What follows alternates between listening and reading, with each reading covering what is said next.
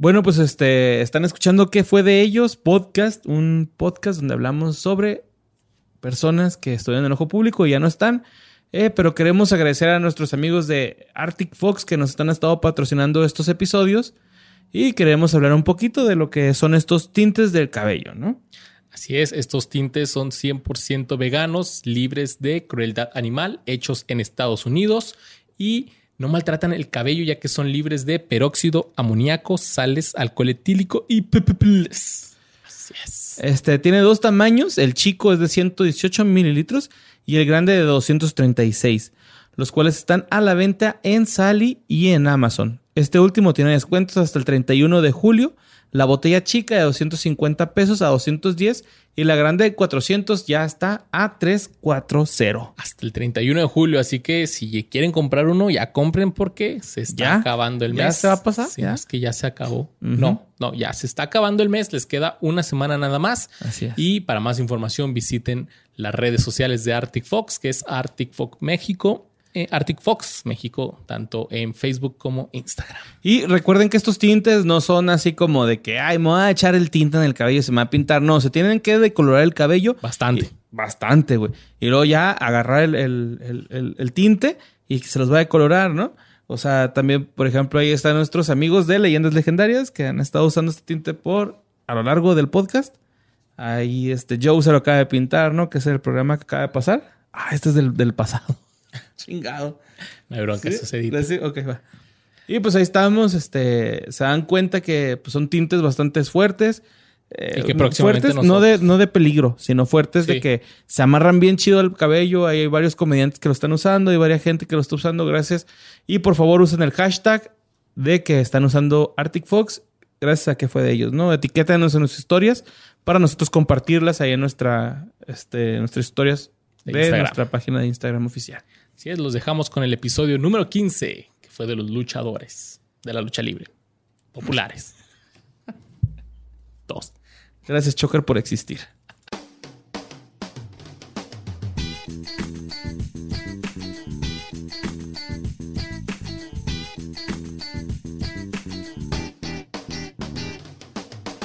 ¿Qué tal? Bienvenidos a un programa más y no traigo mis audífonos, no hay problema. Bienvenidos a un programa más de ¿Qué fue de ellos? El podcast donde. La voz, güey, la voz. Así batallando un chingo.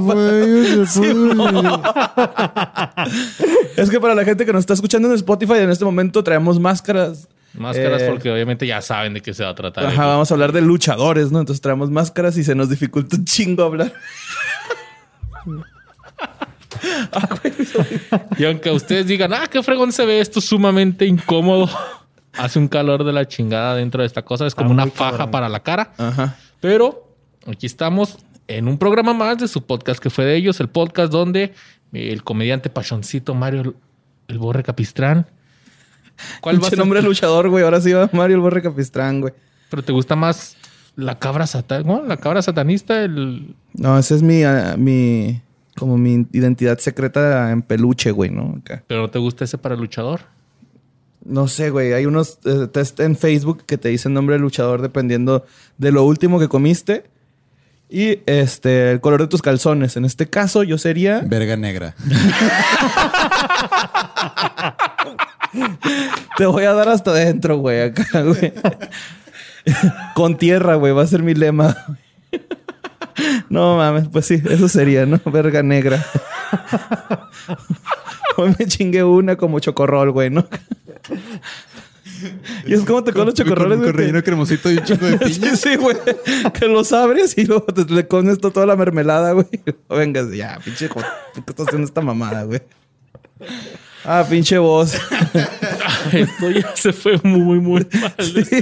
güey, desde que llegaron andan bien agresivos todos, güey. ¿eh? Yo ando acá en modo paz, culpa de Luisardo. Luisardo llegó muy agresivo. Sí, güey. Luisardo, llegaste muy agresivo al set. Yo no este, sé quién es Luisardo. Porque es rudo, obviamente, güey. Pues. Porque eres rudo. Yo no sé quién es Luisardo, no sé quién está hablando. Yo soy el panda loco. Eres el, Tinieblas, ¿no? ¿Quién es? Tinieblas. El Tinieblas. Pero, güey, ¿por qué no, presentas a, nuestro invitado, güey? Porque hoy tenemos un invitado, güey. Tenemos un invitadazo. Es, fue así como cuando vas a la casa de empeño y luego el vato le quieres vender algo y te dice, no conozco nada del tema, pero tú vas a traer un experto. Ajá. Este güey es nuestro experto. Experto entre comillas, güey, ¿no? Porque no conocemos, no es experto, experto, experto, pero no conocemos a nadie como este güey que conozca más de lucha, güey, ¿no? O sea, es un compa muy compa de nosotros y Y así como cuando trajimos a Tania para que hablara de, de Harry Potter, porque él es la que más sabemos que, que sabe de Harry Potter. Así trajimos a este güey, Jorge, el George el Toso Torres, Towers, Torres. ¿no? ¿Cómo estás? me da mucho gusto estar aquí, güey. Me da mucho gusto estar aquí con ustedes en particular. Porque yo creo que la cagué con la voz al principio. Pero este. Me da mucho gusto No estar tienes aquí. que fingir la voz. güey. No, no lo estoy fingiendo, güey. Así no puedo hablar, me tapa la boca esta madre, güey. Es- Está bien culero, güey. Oye, que, que nuestro, nuestro carnal, güey, ahorita que es este, se destape, verán que puede ser una versión mía dibuj- como si lo dibujaran de memoria, dijo alguna vez Gabe, ¿no, güey? Pero, Y el reto aquí va a ser que nos vamos a dejar estas máscaras hasta que aguantemos porque este podcast va no, para Luis, una hora. no era el pinche No, ya, trato, güey, Luis ya. Sandro. El trato era No, hasta, que, hasta que presentaran a Jorge. y ya. Ya, nos podemos Ya. quitar las máscaras Ya estuvo, entonces. Sí, ya estuvo, ya estuvo. Porque ya esto es too much. Ay, güey, esto Y aparte chingo, no vamos a poder pistear. En estos momentos nos estamos quitando las máscaras. Jorge, ¿qué pelos traes? Oye, ¿traigo mocos, güey? Ay, Jesús, Bueno, yo también. Ahora sí, muchas ¿Traes gracias, güey. Ahora sí, muchas No, gracias por la, por la presentación. Y pues no sé si sepa mucho, si sepa más o menos, si sepa poquito, güey. Sí pero, sabes, sí sabes. Pero pues desde que tengo dos años de edad soy fanático de, de este deporte, ¿no? Entonces, De este ver, bonito deporte. Yo les voy a contar aportar. una historia. Y es que era 1983 cuando un grupo musical llamado Conjunto África sacaba una canción que se volvería todo un ícono mexicano. Una canción que no importa quién seas, dónde vivas o a qué te dediques, cuando la escuchas, te entra todo el flow.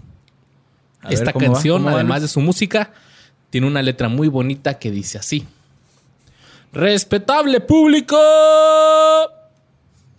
Ya, ya no les voy a decir nada, güey, porque No, no, adelante, Luis. Continúa. dice, con- lucharán de dos a tres caídas sin límite de tiempo. En esta esquina, el Santo y el Cavernario. Y en esta otra, Blue Demon y el Bulldog. La arena estaba de bote en bote, la gente loca de la emoción. Y en el ring luchaban los cuatro rudos. ídolos de la afición. Eso chingón. Hijo de su pinche madre. Pinche rolota. Neta, cuando la ponen, yo me acuerdo del whisky bar. El Ahí lo ponía más. Sí, el mascarita acá. Bailame mascarita. Sí, mo. Bailame sin cal. Bueno, esa era otra cosa, pero. Ahí les voy a traer unos datos. Les traigo unos datos acá que encontré esta canción. Si todos ustedes la han escuchado, esta canción fue compuesta por Pedro Cádiz Guadarrama en 1952, pero se grabó hasta 1983. O sea que 31 años O sea, después. 31 años. Al parecer el güey no tenía para comprarse un- una grabadora o algo así. Cuando escribió la canción, don Pedro no sabía de la existencia de un luchador que se llamara el Bulldog. Simplemente usó el nombre porque rimaba. Hasta ahorita yo no sé si hay alguien que se llame el Bulldog. Sí. Sí. Sí, sí, bueno. Es eh, Edgar Davis, ya habíamos dicho en. Sí. Ah, no, es el Pitbull. ¿no? Bueno, ese es, ese es el Pitbull, pero. Es este- pero- No, es este Chilabert, el Bulldog, güey. Este, en cuanto a Estados Unidos, hubo uno en, en los ochentas. Era británico, por eso era el Bulldog. Este, y en, en México sí hay uno, la verdad no estoy seguro. Y a la gente que nos apoya ahí en los comentarios. Este, pero también hubo uno que era el Bulldog en, en los 50s, 40s, en la época del santo, pues. Pues este güey dice que él no sabía que existía, que nomás lo puso porque rimaba. También, a pesar de ser grabada en 1983, el disco con la canción salió a la venta el 5 de febrero de 1984. Perdón. si esa fecha te suena, es porque es el mismo día de la muerte del santo. Sí. ¿Cómo se sonaba? ¿Cómo, Sí. se, cómo se murió el santo? El santo, eh, después Perdió de que se las retiró- momias, ¿no? Hijo, güey, yo lo iba a decir, pero dije, no, no, no, no. Este, de un, de un susto, güey. Se le quitó el hipo y se murió. Ah, no te creas. Este. eh, no, el, el señor, después de que se retiró en el 82, se retiró en el 82, hace eh, espectáculos de escapismo en el Teatro Blanquita en la Ciudad de México, güey. No. ¿El santo, güey? Sí, sí, Acá sí, andaba haciendo de Houdini, el güey. De hecho, ajá, exactamente. De hecho, hay un chiste que, que contaban los tíos y los papás, este, que decían, ¿quién mató, quién mató a Sobek? Sobek era un, un escapista muy grande de aquellos entonces, ¿no? De los 80, 70. Y todo el mundo decía, pues el santo. Sí, el, el santo chingazo que se metió. Pero era en Ah. referencia. era en referencia, güey. A que eran de papás, A que, de papá. a que eran, a que eran, eran competencia ellos dos, ¿no? Como escapistas y como Ok. d- darle este tipo de espectáculos. Y él en el Teatro Blanquita tenía ya su número montado. Era una obra de teatro donde hacía escapismo. Y en una de esas ocasiones, pues le dio un infarto y ahí quedó el señor, ¿no? ¿Y el No escapismo acá de en agua o de esos de. Pues sí, güey, se metía a cajas como encadenado y todas estas cosas que luego hacen esos güeyes, ¿no? Pero este, así, así pasó, güey.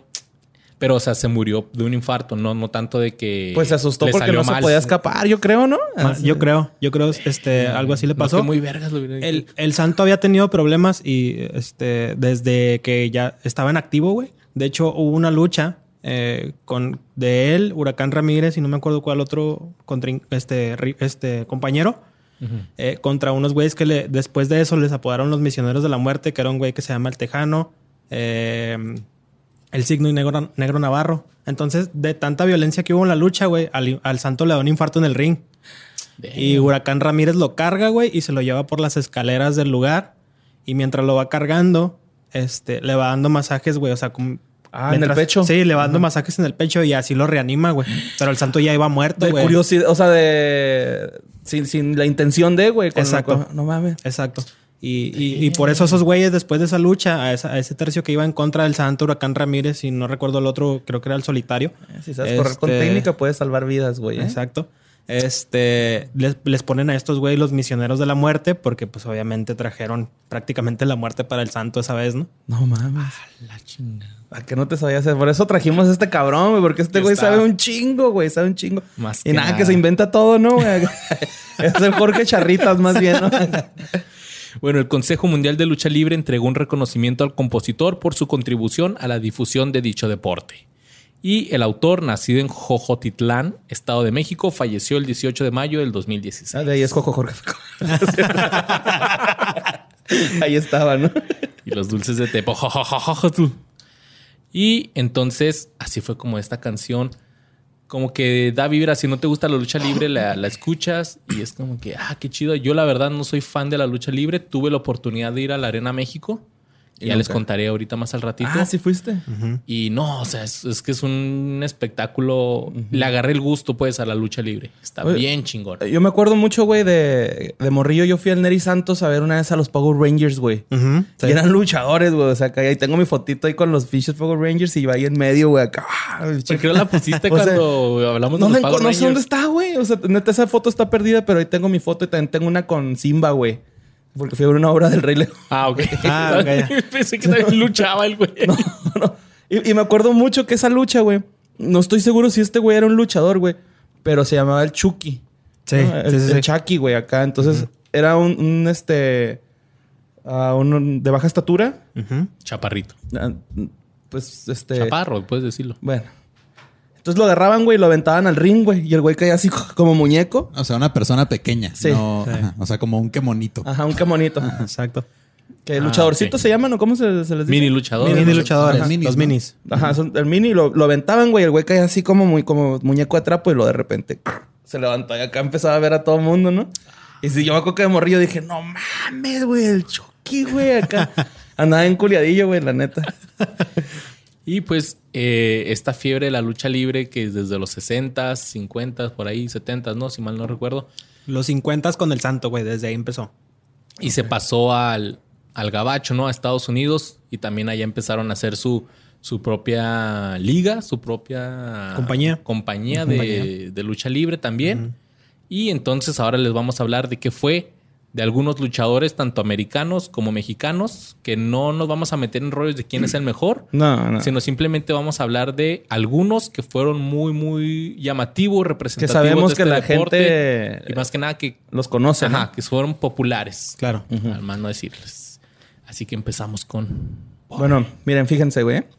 Este güey es el vato que se levanta el domingo tempranito a las 6 a.m., se afeita su cara, se da un baño rápido, baja a su, a su cocina, agarra una olla y va a un cantón que tiene una cartulina en la ventana que dice se vende menudo los domingos. en esa casa se pueden escuchar las oldies, las old school, la chicano music saliendo por la ventana y un olor a menudo y orégano. Y no del que se empapela, del que se pone en el menudaxo. ¿No? Aclarando. Sí. El compa va de regreso a su chante cuando se le hacen de pedo dos homies. Que él sabe que no son de ese sector.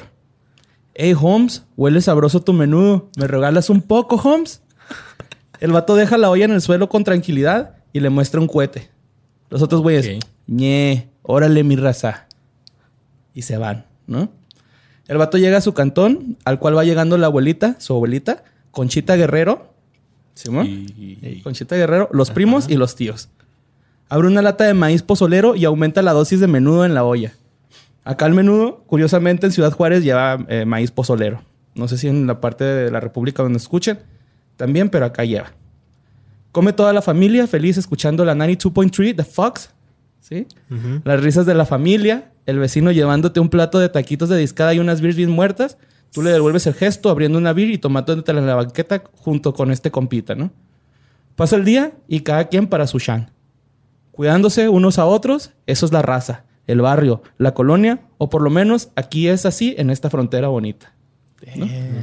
Seguramente así fueron algunos domingos de Eddie Guerrero. Que chance muchos ya saben qué pasó, pero los que no, ahí les va, y los que sí, pues también. Qué bonito poema, güey. Latino Hit, pues no, no es un poema, güey, acá. Me lo, hiciste imaginé. un poema, güey. Lo hiciste un poema, güey. Pues ahí está, ¿no? Pinche de Parménides me la pela, güey. Literatura la onda. Imagínate. Bueno, no es cierto, Parménides es uno de mis ídolos. Eduardo Gori Guerrero Llanes, nacido en El Paso, Texas, mejor conocido como, como El Chuco. El, el Paso, no Eddie Guerrero, ¿no? ¿Que ¿Sabes por qué le dicen el chuco? Simón. ¿Por qué? Porque estaba de Chu Company, ¿no? Sí, en una compañía de zapatos. ¿Sí te sabes esa historia, no? Sí, sí. ¿La contamos o si hay tiempo? ¿Sí? Pues esa es toda la historia, güey. Pues sí, era la gente que Toda la sí historia va- es de que la gente va a cruzar la frontera y luego le dicen, ¿a dónde vas? Aquí al Shuko, porque era el Shoe Company y ya. Esa es toda la historia. Mucha gente dice que es por los pachucos. Nel, es por el Chuco. Los pachucos, Exacto. sí había pachucos en la frontera, pero estaban más del lado de California. Así es. Ok. Bueno, este, Eddie Guerrero fue un luchador profesional estadounidense de ascendencia mexicana. Durante su carrera trabajó para importantes empresas de lucha libre como la AAA, la ECW, la WCW y la WWE. ¿no? Ok. Que estos Yo- son, yo- son varias li- eh, compañías, ¿verdad? Que hacen y pueden contratar así a... los- Sí, de hecho, de hecho, eh, la AAA como tal, y hay mucha gente que se lo achaca así, es copia directa de la WWE. Porque en WWE lo que priorizan es el show, hacer personajes. Y en, y en México lo que se prioriza es el deporte como tal, ¿no? La técnica a la hora de luchar, cómo caer, cómo hacer llaves, etcétera, etcétera, etcétera. Y en Estados Unidos es más como un, Un- una, una, de novela, ah, es una Exacto. novela. Pinche novelota, carnaleta. Sí. Sí, güey, luego mucha gente dice que no, es que no es real. O sea, los chingazos son reales. reales, Sí, la güey. historia no es una historia que lleva una narrativa, pero los chingazos sí son reales. Como la, la que estábamos hablando de Teba Azteca, ¿no, güey? Que llega y le dice al Randy Orton que todo es falso y le rompe los lentes y le da un putazote al güey. al reporterillo. Ese putazo no se ve tan falso, ¿no?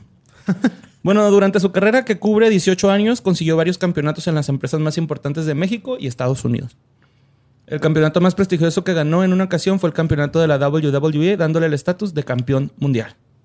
Ok. Ese fue contra JBL, ¿no? No, contra Brock Lesnar.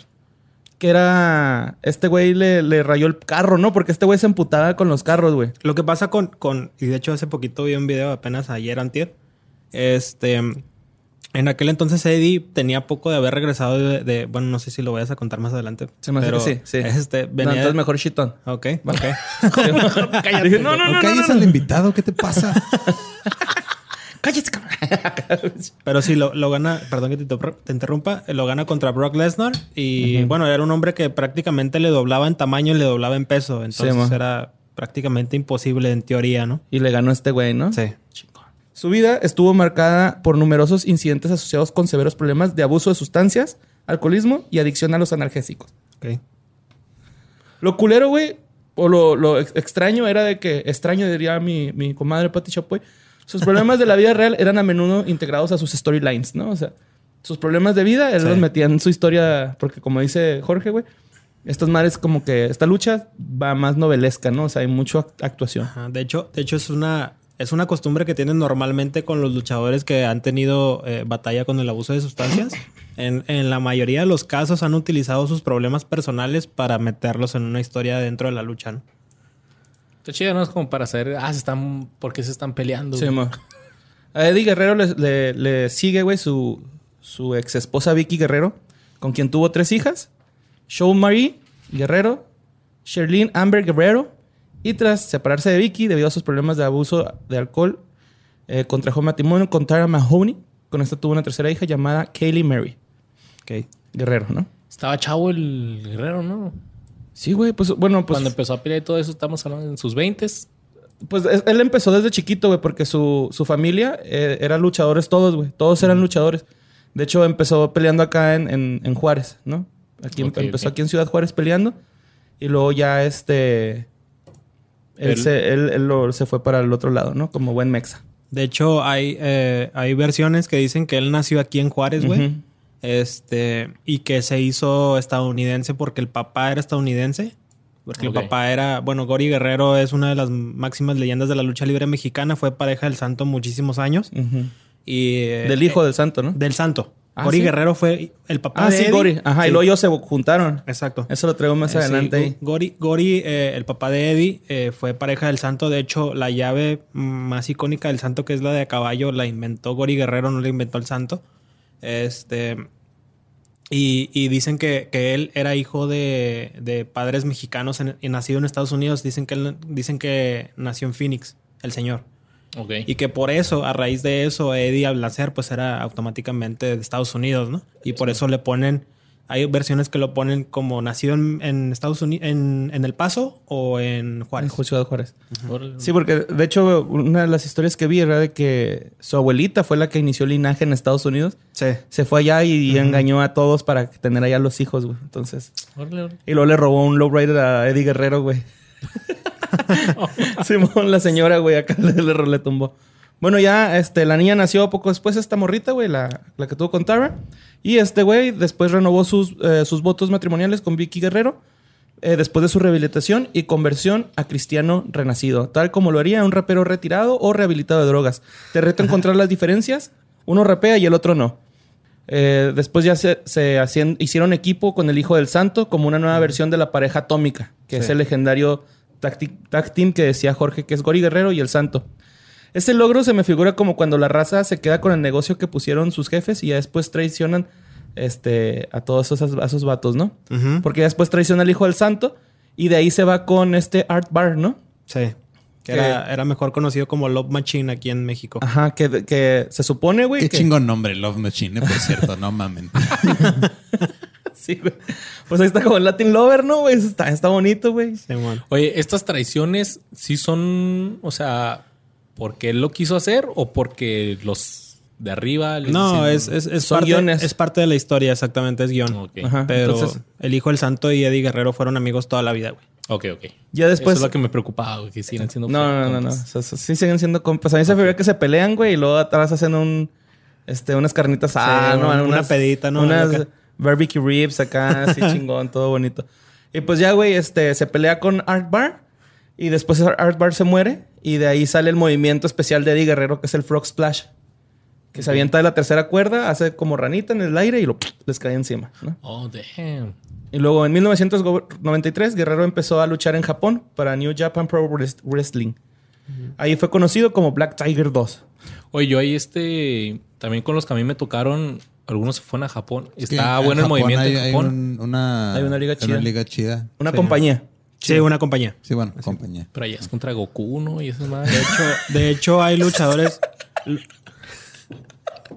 haciendo Kamehameha. y- sí, la Genkidama, ¿no? Este. Estás un pendejo. Contra Ryu, güey. va, güey, Así, güey, los Street Fighter. No mames. contra Honda, güey. Pero No mames. Ay, güey, me gusta cuando vienes enojado, Luis. este, Estoy feliz, estoy muy contento. Ok. eh, de hecho, eh, Japón es, es una buena escuela. güey. De hecho, después de la mexicana es considerada la mejor, la japonesa. Y últimamente eh, han, han agarrado muchos luchadores eh, jóvenes o novatos aquí en México de irse a Japón y luego regresar, ¿no? Aprender allá Mm. y luego venir para acá, qué güey. Es que según a lo que yo tenía entendido es de que eh, antes era como la MLS, ¿no? O sea, como que en esas épocas, ya cuando estaban más grandes o estaban a punto de retirarse, se iban un rato a Japón allá y luego ya regresaban a retirarse. ¿O estoy mal? No, de hecho, de hecho, eh, lo que dices tú es cierto. Antes era así, ¿no? Ya cuando eras muy experimentado o eras este. Ay, se me fue la palabra. Veterano. Cuando, cuando eras veterano, ajá. eh, Cuando eras veterano ibas, güey, y este te dabas un tiro con los de Japón. Pero ahora ya es al revés, ¿no? Ya es cuando vas empezando, tienes que ir a Japón a aprender y luego vienes para acá, güey. Ah, chingón. Chido. A pesar del éxito y la popularidad que poseía, Guerrero era uno de los, de los muchos luchadores que estaban frustrados por no tener una oportunidad de ser el evento principal de las superestrellas en las WCW. Que estuve viendo videos de estos, güey. Y real, el güey va y le, le exige al, al presidente Eric Bischoff. Sí, Bischoff, Eric sí, Bischoff. Bischoff. Eh, que le dé un push a su personaje, ¿no? Esto, es lo que se considera Un empujoncito, ajá, un aumento debido a razones este, familiares. Bischoff le respondió supuestamente lanzándole su taza de café a Eddie Guerrero. Pero Eddie Guerrero en su biografía puso que, que Bischoff accidentalmente derramó su café en la mesa y ese fue el accidente que ocurrió. O sea, no fue acá. Ah, él pensó Toma, que fue... maldito perro. No, Sí, no fue adrede, pues. Sí, no, fue, fue accidente, güey. Pero no se, le- se lo tiró a él, se le cayó en la mesa.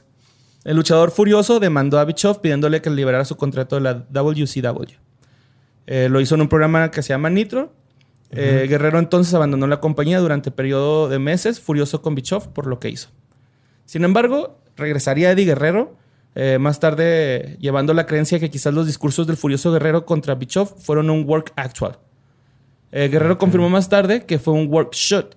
Eso no lo entendí yo muy bien, mi George. Eh, es una cuestión. El shoot en, el- en la lucha libre, en el argot de Estados Unidos, se dice cuando te estás saliendo del guion y estás diciendo cosas que son neta o estás haciendo cosas que son neta. Ok. Este. Y el, y el acting, pues es como, Como está en el va el guion, es parte de, ¿no? es parte de.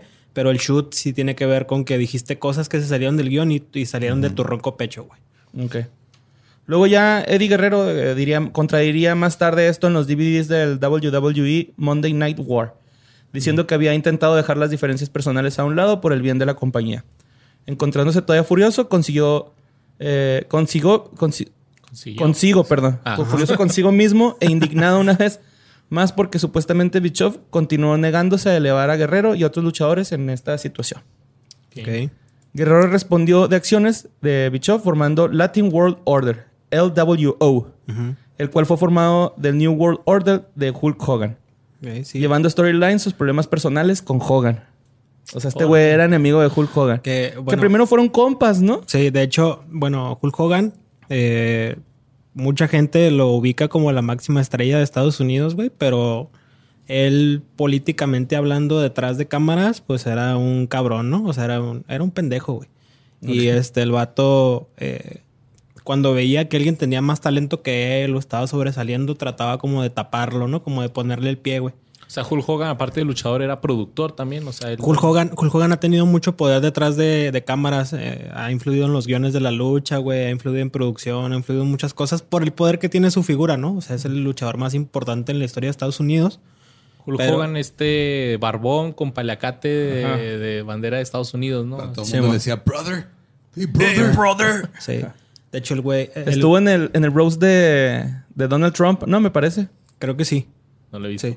Y, y, y de hecho, Hulk Hogan, mucha gente lo tiene catalogado pues como un cáncer, ¿no? Para la lucha libre, porque sí le dio mucho, güey, a la lucha en los ochentas y fue es como el santo del- de la lucha libre de Estados Unidos, pero ya cuando el güey se vio rebasado o, o que ya le estaban pegando los años, trató de ponerle el pie a los demás para que no Mm. tuvieran su popularidad.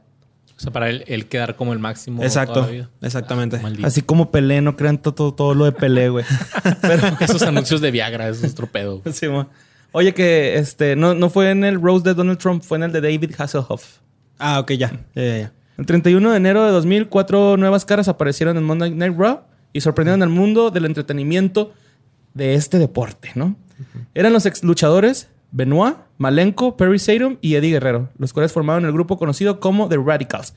Que este grupo eh, es- fue fundado por uno de mis luchadores favoritos gringos. Fue por Mick Foley, ¿no? Sí. Mick Foley los- fue el que los llevó a la WWE. Que ese güey tiene la pelea más hardcore, güey, de, de todo el tiempo de las luchas, ¿no? Hardcore en cuanto a putazos, sangre y todo. Güey, es una jaula de esas de... Es una celda, se le dice una celda. celda. La celda.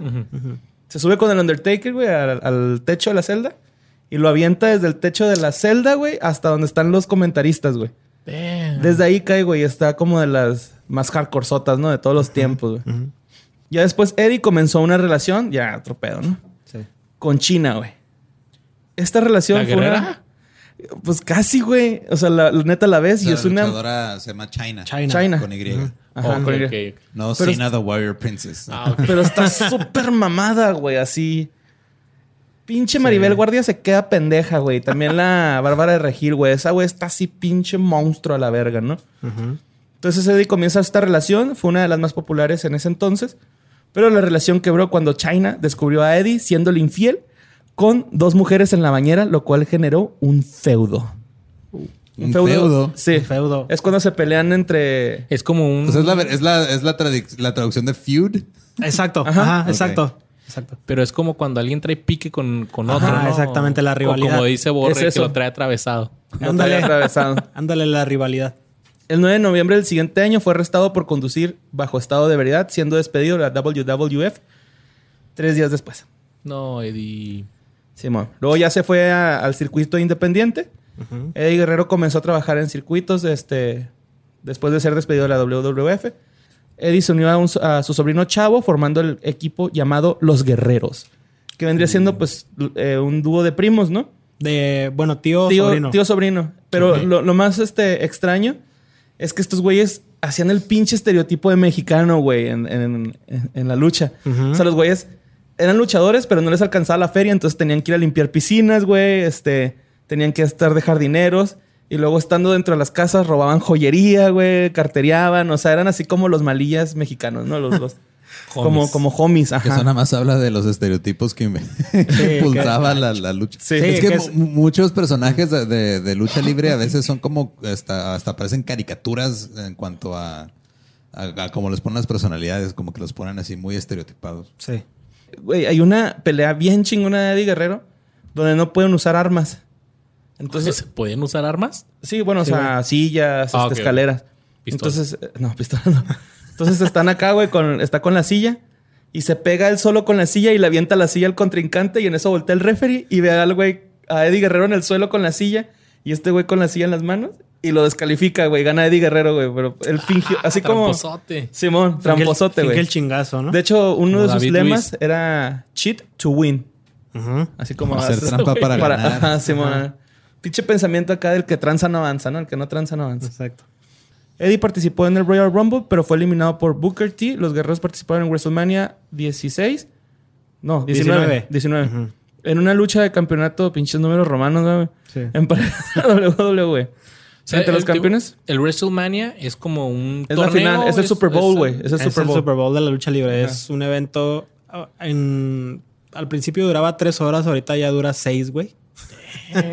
Pero este es como el evento máximo de la lucha libre de Estados Unidos, ¿no? Ok, ok. Y es una vez al año. Es una vez al año, exactamente. Finalmente esa lucha la ganó Tim Angle. Cinco días eh, antes de Judgment Day, Chavo sufrió una lesión, por lo que Eddie debió buscar una nueva pareja para su combate en este evento. Escogió a Tahiri, güey, a quien Eddie iba a traicionar después de, de la, de la lucha, porque le arruinó su lowrider. No. O sea, el güey metía el lowrider, güey, hasta, hasta el escenario y luego este güey le dan un vergazo y cae en el capote del lowrider. Y el pinche Eddie Guerrero, no mames, güey, mi carro, te pasaste verga. Y lo empieza a estrellar contra el carro, güey, en repetidas ocasiones, ¿no? En el parabrisas, en el cofre, en el techo, güey. Desmadra su lowrider. A ver, pero el güey lo, lo aventaron contra el carro y luego le reclamaron a él porque lo aventaron contra el Es carro. que, güey, la neta lo patean y sale volando más de lo que debió haber volado. A mí se me figura. Y ya este güey se lo agarra a putazos. Le puso una empanizadota, güey. en el guion, culero. Sí, güey. Todos se metían con los carros del, del Eddie Guerrero, güey. En SummerSlam, Guerrero retuvo su campeonato frente a Reino Benoit, Benoit, Ben- Benoit y Tajiri. Eddie se volvió face una vez más. Que face eh, es el término similar a técnico. Face es para Estados Unidos. Es el eh, bueno. ¿no? Y Ajá. heel es el- el Heel rudo. es el, el rudo, exactamente. Ok. Iniciando feudo con John Cena, en el que Cena robó el auto de Guerrero, por lo que Eddie fue a reclamarle al gerente general de SmackDown, Stephanie McMahon, Es que le dijo, you can see me, puto. la que pactó por sugerencia de Guerrero.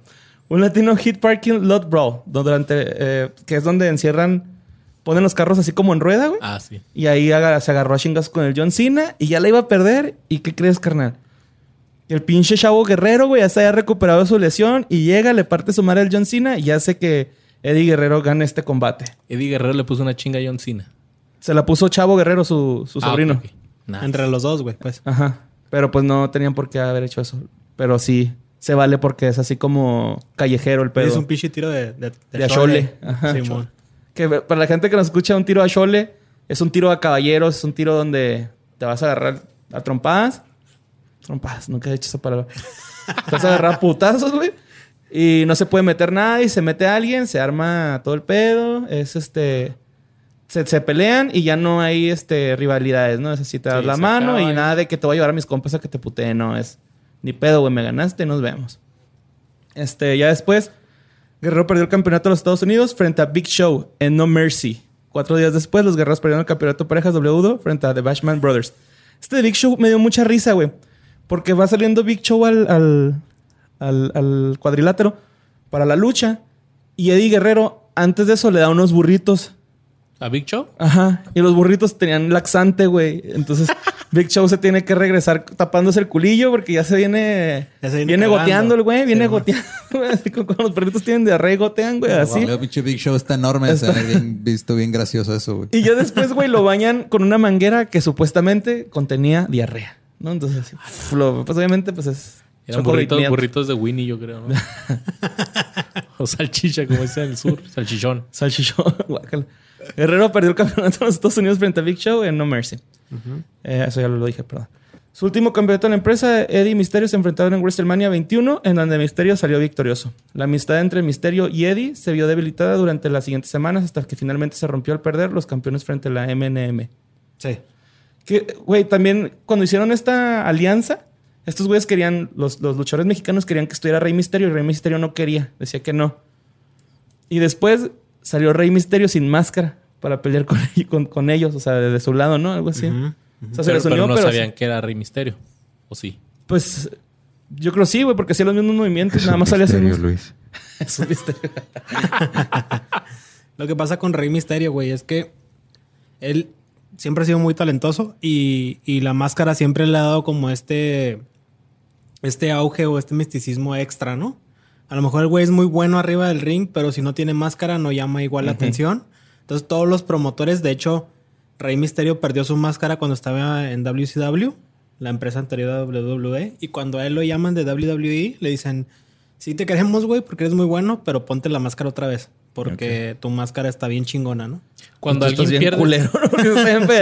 Cuando alguien pierde la máscara, ¿se la tiene que quitar para siempre ya o...? Eh, mm, a lo mejor vas a hablar de eso más adelante, pero no. Ok. No. Bueno, en, en Estados Unidos, eh, como que son más relajados en ese sentido, güey. Si alguien pierde la máscara, les vale madre. Pero en México sí son más clavados los aficionados, así de, no, ese güey perdió la máscara en el 85, ¿por qué la trae ahorita? Sí, es que también en Estados Unidos, este, o sea, a veces muchos luchadores, este, son mismos luchadores hace varios personajes durante su carrera. Ajá. En y a, a veces, o sea, como Mick Foley. como- Como Mick Foley. Como por ejemplo, este, la WWE es famosa por no darle los derechos de sus personajes prácticamente a nadie. Se van de ahí y terminan en otra compañía y luego también este, tienen que hacer otro personaje. A veces hacen algo similar, este, pero no necesariamente son tan clavados como dice Jorge acá. Ok, ok. Ok, chécate, güey. Esta eh, pelea ah, es como de las que. Shit, güey, neta, te, impresiona, güey. Y a mí me dio un chingo de risa, güey. Dice: La semana siguiente, a la pérdida del campeonato en parejas, Eddie traicionó a Misterio, volviéndose heel.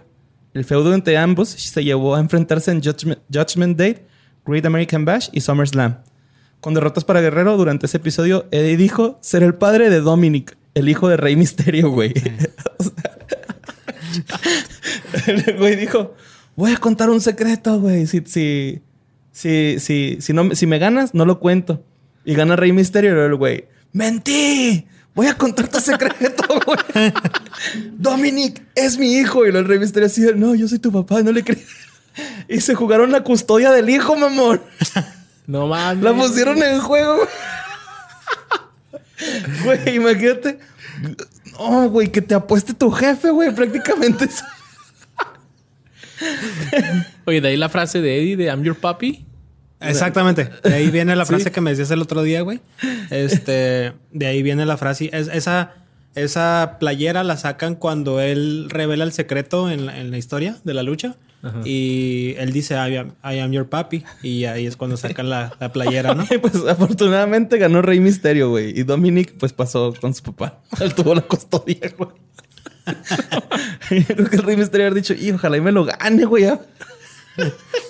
Come un chingo este güey. acá. Caga, caga un chingo. Guerrero participó en su último combate el 11 de noviembre en SmackDown, en donde derrotó a Mr. Kennedy y luego fue atacado por él. Eddie fue encontrado, este, bueno, esto ya es lo que pasa después de todo- toda la lucha, ¿no? Eddie fue encontrado muerto en el cuarto de baño de una habitación del Hotel Marriott en la ciudad de Minneapolis, Minnesota, en Estados Unidos. El 13 de noviembre del 2005 por su sobrino Chavo Guerrero, quien intentó eh, revivirlo mediante respiración boca a boca, sin embargo ya nada se podía hacer. De hecho, ah, Eddie Guerrero pidió que lo despertaran a las 7 de la mañana. Marcaron y no se despertó, o sea, no contestó nadie, entonces decidieron hablarle a su sobrino y decirle, oye, tu, pues, tu tío no contesta, ¿no? ¿Qué pedo? Y pues ya, ya entra este güey y pues está ahí este güey muertillo, ¿no? Los paramecos que llegaron al lugar declararon a Eddie muerto allí mismo. Sus restos fueron trasladados a Phoenix, Arizona, lugar donde pensaba mudarse con su familia para acompañar a su amigo, el retirado luchador Eldridge Wayne Coleman. Eh, para muchos de sus conocidos, ya les parecía extraño que antes de su muerte Guerrero les decía prolongadas veces a su esposa que se encontraba mal y se sentía agotado. Después de la autopsia, los doctores confirmaron que murió a consecuencia de un ataque y que este ya sufría problemas cardíacos, lo que provocaba que se cansara por su exigente profesión de luchador. La viuda de, Guerrera, de Guerrero aclaró en una entrevista al sitio web de la WWE que el forense del condado de He- Hennepin le, re- le reafirmó el problema de corazón como causa de su muerte. Chavo Guerrero declaró además que Eddie se encontraba entrenando duramente, lo que le hacía estar muy cansado físicamente. Stephanie Mc- McMahon es una, en una conferencia de prensa declaró a solo dos días después de su muerte, Eddie iba a enfrentarse a Batista y Randy, a Randy Orton, en una lucha por su primer campeonato mundial pesado. Ya después, este, de su muerte, un año después, lo, in- lo inducieron al Lo salón. indujeron. Lo indujeron, perdón, al, al Salón de la Fama. Y esa es la historia de Eddie Guerrero. O sea, murió súbitamente así entre tour, digamos, de lucha. Sí. Pues sí, güey. Sí, sí, sí. Verga, güey. A los Ese- 38 a los años. 38 años. Y es que sí está cabrón 13 este, de depo- noviembre. este deporte. O sea, Sí, güey. Tanto azotar, tanto golpe, tanto entrenamiento, bien cabrón. Ujú. Sí, sí, sí. Sí, la droga. neta, tanta droga, güey. Y sí, y sí, este. Pues tenía varios apodos el güey y tenía pues una carrera, ¿no? Este, un chingo de, de familia, güey. Este güey entró por nepotismo en la lucha. Peleaba aquí en Juárez, güey, el güey. Entonces se metió en pedos, güey. De hecho lo corrieron y el güey se tuvo que ir al paso por eso porque pues, se luchaba, güey. Lo corren de la liga de acá a él, a él y a su primo y ya se va al gabacho, ¿no? Se va al paso. Creo que ahí en el paso, en el centro, hay un mural de Eddie Guerrero. Ahí en el segundo barrio se me hace, ¿no? En el segundo barrio. Bueno, por ahí. Y pues qué sad, güey. Todavía le quedaba mucho futuro. ¿Cuál, cuál es la edad promedio de, de retirarse de un luchador? De- Pues ahí está el pinche Undertaker, güey, que no se te retira, güey. no, no hay edad promedio para retirarse. de un ¿Cuántos años luchador, tiene ese güey? Undertaker tiene 55 años, güey. Y todavía no se retira. Eh, güey. Yo los No 55 mames, ahorita años. me acuerdo cuando jugaba, era, de, era del PlayStation 1, creo, de uno de los juegos de lucha y ese el? Undertaker. El Undertaker. Mil Máscaras tiene 74 años y todavía no se retira, güey. Pero Por sigue ejemplo. peleando. No, sí. O sea, de repente, bueno, ya no es, ya no es que lo haga semana tras semana, güey, como hace 30 años, pero cuando, cuando a él lo contratan, va y lucha, güey, con sus 74, 75 años que tiene. Eh, está cabrón ese pedo, güey. Pero pues. La gente necesita feria, ¿no? Pues sí, güey. Recuerden suscribirse a nuestras membresías de Patreon. Aquí seguiremos cuando tengamos 60, 80 años. güey. Pues bueno, miren, vamos a trasladarnos un poquito más para acá al sur, a México precisamente, porque vamos a hablar de José Jair Soria Reina. ok. Para mí, el hombre con más autoestima y ego del mundo. Ok. Su ego es tal, güey, que se atrevió a decir que se mueran los feos. Se autoproclamó rector de la Universidad de los Guapos. Y no podemos olvidar su emblemática camisa que dice mil por ciento guapo, güey. Muy bien. Vamos a hablar del Shocker. Del Choker, güey. Este luchador profesional mexicano originario de Guadalajara, Jalisco. Quien comenzó a practicar la lucha libre a finales de los 80 Y en 1992 debutó en el cuadrilátero, haciéndose un, ídolo local. En 1994 decidió irse a la Ciudad de México para probar suerte y logró que lo contratara el Cen- Centro Mundial de El Consejo Mundial de Lucha Consejo Libre. Mundial de Lucha Libre. El CMLL. Ya les quitaste tu invitación con eso, Jorge. Gracias. Y el Choker usaba máscara al principio. Su personaje usaba máscara.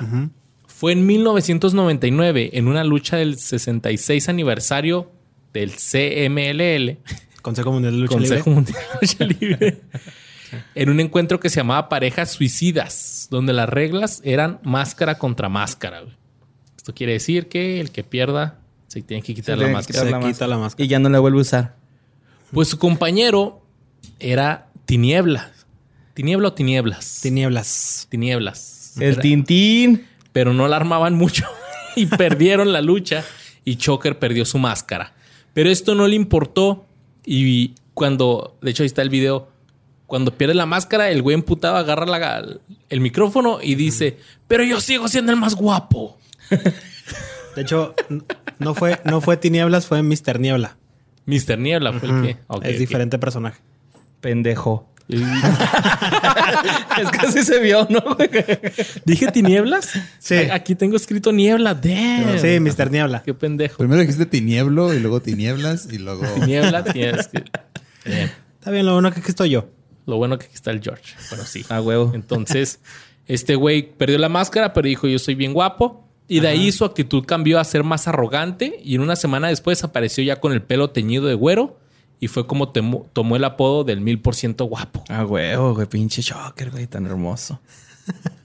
Junto a Bestia Salvaje y Scorpio Jr. formó la primer tercia de los guapos. Algo innovador para esos tiempos. Ok. Así de repente cuando todos era máscara y luchas tú, güey, dijeron somos pinches guapos y... Sí, los la- tres, los tres se teñieron en el cabello, güey. nos los la tres, pelan sí, todos. güey. exactamente. En el 2001 creó la Universidad de los Guapos. A la verga, es reactor, güey. y él es el rector de la Universidad de los Guapos, que él creó, donde entrenaba talentos de todo el país y algunos de ellos fueron Terrible, Mr. Power y Ricky Marvin. ¡Ah! Mickey Marvin, güey. Salieron de esa Universidad de Guapos. güey. Son egresados de la Universidad de los Guapos. Muchos nombres chingones. que No mames, güey. Pinche creatividad, vergas. La lucha libre mexicana es lo más culero que hay, pero lo más bonito que hay también, güey. Sí, Hay güey. luchadores que parece que más, más que nombre de luchador tienen nombre drag. Sí, güey. El, el Casandro, ¿no? A mí me gusta el Casandro, güey. Tiene Ah, una Cas-. Casandro es muy bueno, güey. Y es de aquí sí. Juaritos, el güey. Ujú. Oye, eh, el luchador este que se viste como Michael Jackson. ¿Es Ah, sí. ¿Es de México. No, no sé, güey. No, es de Estados Unidos, creo. Pero sí, sí lo he visto al güey que hace el moonwalk y luego los azota la chingada, ¿no? Ca- Cabrón. Michael Jackson. Durante varios años, Choker siguió peleando, ganando las cabelleras de varios luchadores, por lo que se ganó el apodo de la tijera de oro. A principios del 2017 sufrió una lesión facial cuando luchaba con el diamante azul, lo que le provocó una fisura en la mandíbula misma que lo tiene con problemas en el habla desde entonces. Él dijo, me dio un antebrazo el diamante azul, es bastante fuerte y grande. Pensé que me dolía una muela, pero me fisuré la mandíbula. Después, Ay, güey. La madre. No, este, me dolía el pecho, pero me troné dos costillas. Después Marco Corleón me avienta una plancha y me pega ahí mismo, aseguró el Choker. Cabrón. No, man. Todo lo remataron ahí en el hocico. Desde entonces, el rector de la Universidad de los Guapos ha disminuido drásticamente su actividad en los cuadriláteros, lo que le ha resultado en problemas de dinero. Por esta situación, Shocker emprendió el negocio de la comida poniendo su puesto de tacos al lado de la Catedral de la Lucha Libre, la Arena México, mismo que es atendido personalmente por este güey. El Shocker tiene su puesto güey. de tacos ahí. Que ahorita les comentaba, yo fui a la Arena México, andaba de vacaciones ahí con mi esposa y con mi niña. Dije, es viernes, me acuerdo que los viernes son de Lucha. Pero ¿cómo se llama la función? De... Viernes espectaculares de la Arena de México. Así se dice. Y le caí, no mames, o sea, el la Arena México, Este güey sabe todo, güey. la Arena México es una mamá, o sea, está enorme. Yo nunca he por ido, güey. afuera, por afuera se ve que está chiquilla, ¿No? pero no, Yo es- nunca he ido. Está enorme. El ambiente que se vive, los chavitos con Se las está máscaras. muriendo de celos George ahorita. güey. ¿Sabes Sí, qué, sí, güey? estoy así. ¿Sabes qué, güey? El- el- tú has sido pendejo y no sabes nada. Vamos a, vamos a comprarle un boleto a Jorge, güey, con lo que saquemos de Patreon, güey, un, un día, güey, acá. Pero vamos Tú te pagas tu vuelo. Cuando ya se, sí, cuando ya se pueda viajar, güey. Nosotros te pagamos los 100 Cuando baros ya que cuesta la entrada. Cuando ya pues, podamos ir a ver lucha, güey, más güey. bien, güey. Sí, güey. Tenemos que ir a la Ciudad de México, a la De Arena hecho, México. ¿quién me- no me acuerdo, una vez que andamos allá en México, alguien, alguien nos dijo así de, güey, un día tienen que ir a la, a la Arena México, pero pues no, no fuimos y luego ya no se puede viajar. Eh, Pero sí, Qué un viernesito en la noche. Vayan a la Arena México, el ambiente. Si tienen chavos, lleven a sus chavos. Mi niña se la pasó súper encantada. Sí, Estamos para a risa y risa. para los chavos Se es otro pedo, como güey. que monita. Se divirtió como que bonita. Salió que bonito ahí. güey. ¿Viste Hizo- qué bonito, Sí, güey? güey. Hizo su espectáculo, hizo su Imagínate, show. güey. Y hay mucho extranjero. Esto también me dio mucho Sí, es cierto gusto. que trae un sombrero y luego mete la mano y saca otro que monito. Un que monititito. Sí, no, está Un llavero de qué bonito, ¿no, güey? Una matroshka de que monito. Sí, mo- Ideas millonarias. Está fregoncísimo. A mí me hubiera gustado saber que este güey tiene su puesto de tacos allá afuera porque neta lo hubiera buscado. De hecho, ¿El hay, de qué monito? hay No, no, varios, el de de Choker. Choker. Ah. hay varios luchadores que tienen puestos de comida alrededor del... del a la- arena. en la manzana, pues, de la Arena México, güey. Este, hay unos arroces del... Se llama güey, se ven bien ricos, güey. Esos arroces están muy buenos. Salieron en Yam Yam, güey. He tenido la mala suerte, güey, de ir a probar esos arroces para no entrar a la Arena México, siendo que No, estaba... pues la buenas comiste, carnal. No, pero ahí estaba en corto en, en el templo de la Pues lucha sí. libre mexicana. Este, esos arroces están muy buenos, se los recomiendo a quien no haya ido y nos escuche y esté cerca, güey. Este. No, me en Santo güey. Se ve, es que se ve. Se- bien Y se una de esas también allá te puedes topar al Choker haciendo stand-up, güey. Ah, hace stand-up del choque, ¿verdad? ¿Hace ¿Sí es stand-up? Sí, güey. Ha estado, no en el, ha estado en el Beer Hall varias veces. Sí, Sí, es cierto, sí, es cierto. Con su mandíbula así toda chingada. Y también Sí, dice así que habla, guapo. güey. Sí, pues es que mira, Pues que es guapo, güey. Bien ¿Cómo que guapo. Sí, güey. yo el dato que traía es que otra área en el que el mil por ciento guapo decidió comenzar carrera fue como youtuber. A mediados del 2018 abrió su canal de YouTube donde platica con otros luchadores de su carrera, Oh, sí, realiza retos virales y también platica con el público de cómo va su rehabilitación. Cuenta con más de 5.7 millones de views, de visualizaciones. ¿Rehabilitación de qué? de la mandíbula. Pues del- de- el Ah, ok. chingazo que lo chingazo. dejó hablando. dije, como también habla. este, güey, pinche acá. Y tiene 76 mil suscriptores. ¿Cuántos? 76 mil. Que, que tiene algo en común con Eddie Guerrero. Él también es de familia luchística. Su papá, el, el Pato Soria, así le decían, pues es, era luchador de aquellos años, ¿no? De los años del Santo y Mm. todo eso.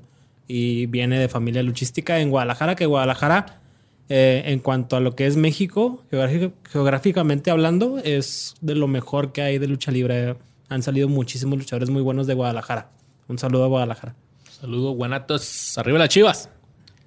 Arriba de esta. Ah, no es cierto. no, no es cierto. Saludos a todos los chivas. Mira, el Choker dijo, me voy a someter a una cirugía, no estética, sino maxilofacial, en la cuenta que se me va a arreglar la parte derecha de mi cara para que quede nuevamente como Brad Pitt y no como Peppa Pig. Choker, te creemos. Güey, con razón, te Con razón hace stand-up choker, güey. No No, el Choker güey. es la onda. ¿no? es, es gracioso, güey. Si dicen que es gracioso. Sí, güey.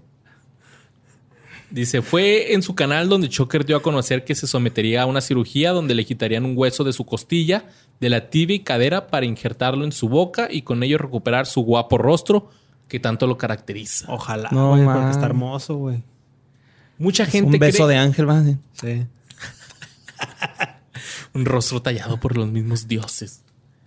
También dijo, mucha gente cree que voy a quedar así para toda la vida, pero ¿qué creen? Incrédulos burlones que se mofan de mi cara. Déjenme decirles que muy pronto Carla Estrada, Epigmenio Ibarra y todos los grandes productores van a estar detrás del mil por ciento guapo porque va a cambiar este rostro. O sea, es el, próximo, es el próximo Yalitza Aparicio, ¿no? Casi, casi. Es el Ah, próximo ese va a Leonardo. DiCaprio este güey. 10 mil por ciento guapo el güey. Sí, remasterizado. güey. Y eso es lo que hace Choker ahorita. No sabía que hace stand-up, pero estaría chingón. Sí, güey. Verlo. Verlo. Verlo, ¿ah? Hay Verlo. que traerlo, Choker. Ven a Ciudad Juárez y haz podcast con nosotros y stand-up. Un saludo al pagano. Sí. No, sí, saludo a Pagano. Que ahí andaba. Yo pensé que era punk, ¿no? Y andaba limpiando las letras de Ciudad Juárez. Chingón. Este. bueno, Y bueno, yo lo último que quiero decir sobre el choker, bueno, sobre to- toda esta información que yo saqué sobre el choker, eh, la saqué de un canal que se llama Tirando Guante. Que está chida. Tiene está bastante chido Tirando Guante. Sorry por robarme su info, pero está bien chida y se lo tenía que compartir a todos. también un saludo a Vida y Estilo, el de la Tacoma. Y, güey, pinche canalazo, güey. Tienen que verlo, ¿eh? Y digan, güey, que los, nosotros se los recomendamos, güey. El de la Tacoma. Está bien chido ese canal, güey. ¿De Es un güey. Es un güey que anda en Estados Unidos. eh, No sé si anda de ilegal o no parece, la neta. Es un chicano. Pero anda recogiendo la basura que deja la gente en Estados Unidos. Ya es que estos güeyes se, se les, cabrón. se les sale un raspón a la compu y la tiran, güey. Ajá, Entonces este Simón. güey las compra y luego va y las vende a las segundas. Y este, está chida el- ese pedo. de Sí, está que, "Mira, mi está raza, me chido". encontré una portería y acá el güey lo sube, ¿no? Otro, otro limón para el caldo. y ¡Ay! Acá, pues, no, güey, pinche, pinche compita vergas, güey. Sí, man. y díganle que los mandamos nosotros, Los Ok. que fedeños. los quefereños. Bueno, pues yo te voy a hablar de alguien que han pedido un chingo, güey. Un chingo, un chingo, un chingo, güey. Hasta yo lo he pedido, güey. Hasta, Sin pedos. hasta Jorge me ha pedido ese pedo, güey. no lo han pedido nada más a nosotros, güey. Se lo han pedido también un chingo de leyendas legendarias, güey. No quiero, güey. No me quiero meter en pedos, güey. Así, la neta, güey. Yo no quiero que piensen, güey, que lo investigué como si lo hubiera investigado Badía, güey. O que lo. O que. No mames, hizo un pinche copy-paste horrible, güey. Entonces. neta, güey. es- Vamos aquí a platicar, güey. Jorge sabe un chingo de este pedo. La voz también sabe un chingo. Bueno, no, sabe- no sé si sepa un chingo, pero estuvimos platicando el otro día y yo vi como que él sí sabía un chingo. Luis, tú también supongo que sabes un No chingo. de sé eso? ni madre. de- Yo tampoco, Porque no tengo idea de qué vas a hablar. Yo tampoco y por eso trajimos al pinche Jorge, güey, para que nos salvara, güey, de cualquier ah, dato que se nos fuera o, o cualquier teoría o cualquier cosa. Yo se los juro, perdónenme si la cago, güey, por favor. Estoy poniendo un disclaimer ahorita que hice. Ajá, Así que Sí, Perdónenlo. pues. perdónenme, Perdónenme si si la caga. Chris Benoit nació el 21 de mayo de 1967 en Montreal, Quebec, pero creció en Edmond, Alberta. Su padre lo- le compró su primera máquina de pesas durante su infancia y adolescencia.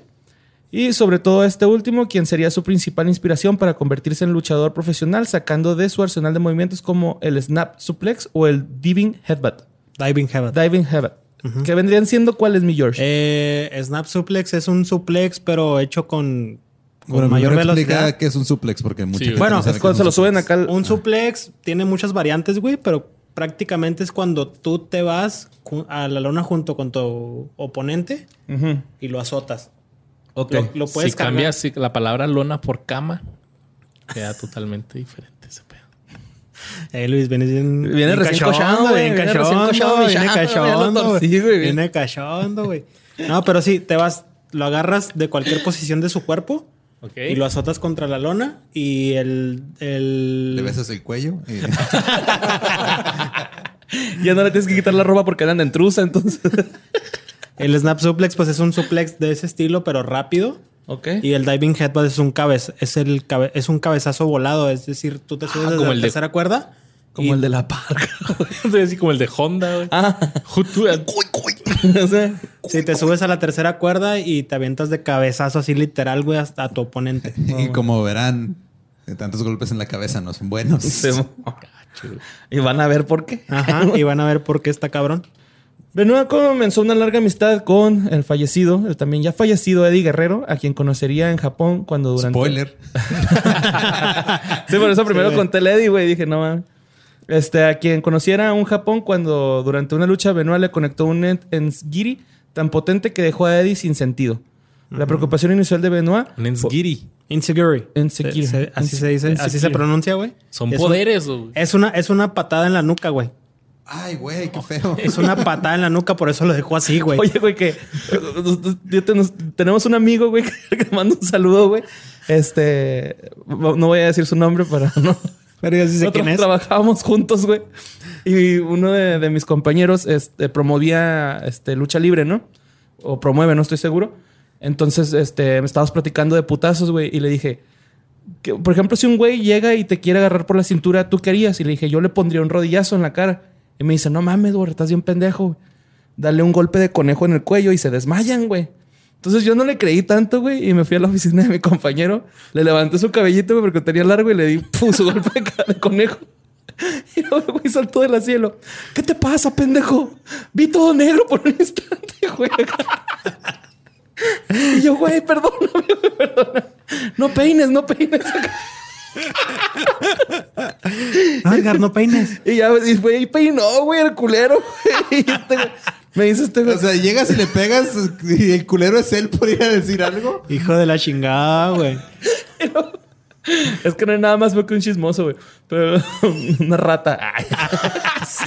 Un sapo. Me acuerdo un chingo que este güey me dice: No, borre, es que no lo usas con gente de aquí, úsalas de otros, de otros lados, güey. No mames, güey. Che putazote su conejo. O sea, que es así, una... Eh, Se supone que es así como Un caratazo. Como, como caratazo. Sí, pero yo se lo di con el puño, güey. Después este güey me dijo, se lo hubieras dado con el caratazo, güey. A lo mejor sí lo desmayabas. Aquí así, en la, acá atrás en el... Aquí.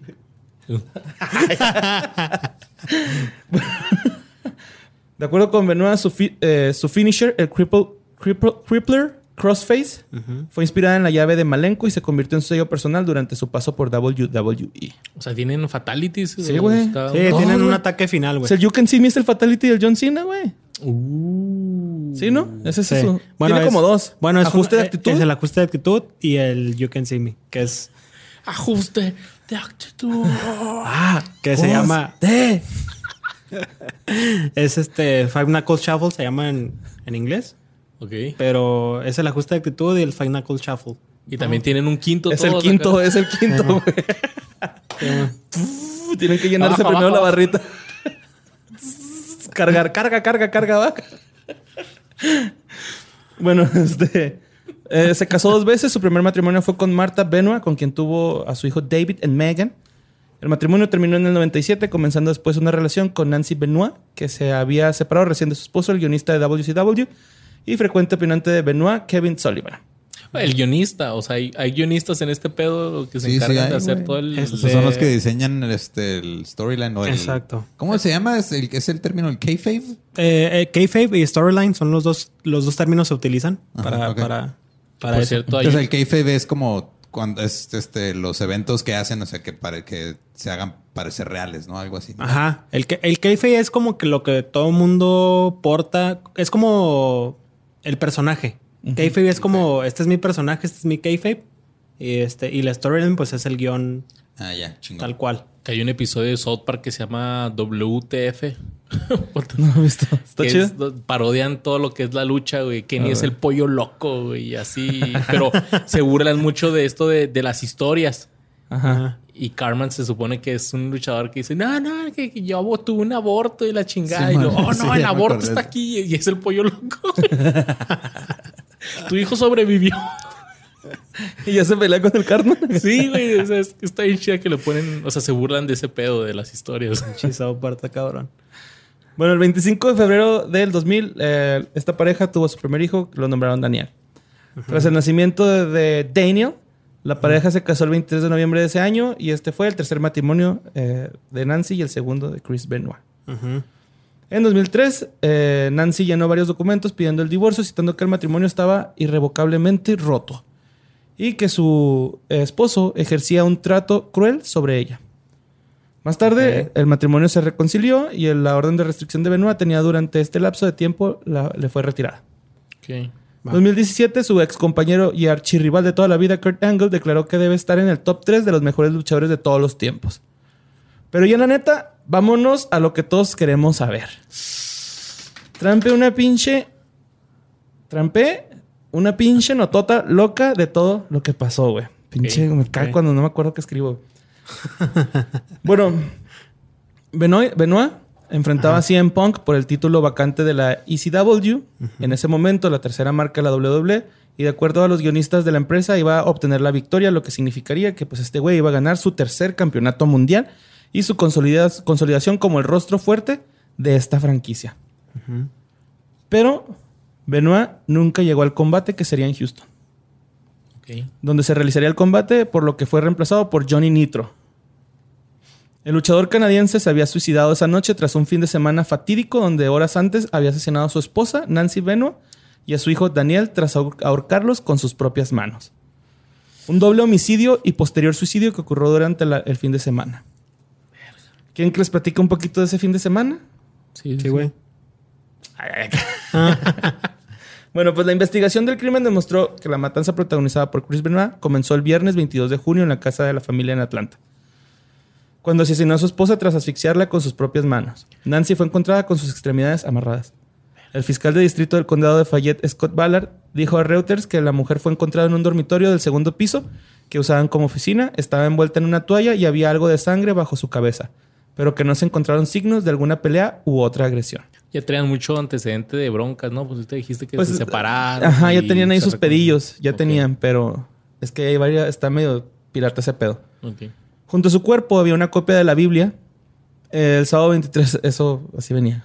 Ah, no, sí, Junto sí, su cuerpo venía una Sí, hoja de la Biblia. No, no dice qué vergas ni nada. O sea, nada más este. pues yo me imagino que el libro en sí, no tanto como que una hoja. No, no, sí, o sea, pues, este, de hecho encontraron una Biblia en- con el hijo, con, con ella y con él. Y con, él, Ah, con, bueno. con los tres. Bueno, el sábado- Con cada uno. El sábado, el sábado 23 de junio del 2007, Chris Benoit asesinó a su hijo eh, Daniel, de 7 años, de la misma manera que lo hizo con su esposa. Aunque fue sedado con Xanax, reportó CNN. El cuerpo estaba en el dormitorio del niño y junto al pequeño también había una Biblia. El luchador tenía este ese sábado un show eh, no televisado en Vmount, pero envió un mensaje de audio a Chavo Guerrero a eso de las 15.30, las 3 y media, diciendo que Nancy y Daniel habían sufrido una infección estomacal y que llegaría más tarde. Guerrero se preocupó por el, eh, por el tono en la voz de Chris Benoit y lo llamó de vuelta, pero no recibió respuesta. A los minutos, el luchador canadiense le regresó el llamado, le dijo que había hablado con la aerolínea Delta para cambiar su vuelo. Después se comprobaría que también llamó a las oficinas WWE en Connecticut, donde, la- eh, donde dio la misma historia, y asegurando que solo estaría el domingo en Houston. O sea, nada más, voy, jalo y ya me regreso, ¿no? Pero lo más extraño ocurrió en la madrugada del 24 de junio, cuando una serie de mensajes fueron enviados desde el teléfono de Nancy y Chris a Chavo Guerrero y Scott Armstrong, reportó el portal TMC, cuya relación en los crímenes no pudo ser determinada por los investigadores. Este mensaje lo manda a las 3.35 celular de Chris Benoit. Mi dirección física es 103 130 Green Meadow Lane, Fayetteville, Georgia 30215. A las eh, 3.53 celular de Chris Benoit a Chavo Guerrero. Los perros están en el área cerrada de la piscina. La puerta lateral del garage está abierta. A las 3.54, el celular de Nancy Benoit. Mi dirección es 130 Green Midwood Lane, Fayetteville, Georgia 30215. A las 3.55 mandó otro mensaje del celular de Nancy Benoit. Mi dirección es 130 Green Meadow Lane, Fayetteville, Georgia 30215. A las 3.55 3.58, otro del celular de Nancy Benoit. Mi dirección es 130 Greenwood, Green Midwood Lane, Fayetteville, Georgia 30215. Yo me imagino como para que los encontraran, ¿no? Sí. No sé, güey. Sí, sí. Chris Benoit se quitaría la vida horas después de la tarde-noche del domingo 24 de junio. Se arcó en, un- en su salón de ejercicio, utilizó el cable de una polea y se colgó afirmándose de la barra de la pesa. La fuerza hizo que inmediatamente, inmediatamente se rompiera el cuello. No sé ustedes, pero esto ya me suena tipo Jeffrey Epstein, ¿no? ¿Será? O sea, pues como pasó, ¿no? bueno, hay varias teorías eh, al respecto. güey. Ajá, bueno. Las autoridades cerraron el caso con un culpable claro. Chris Benoit se suicidó tras cometer un doble homicidio.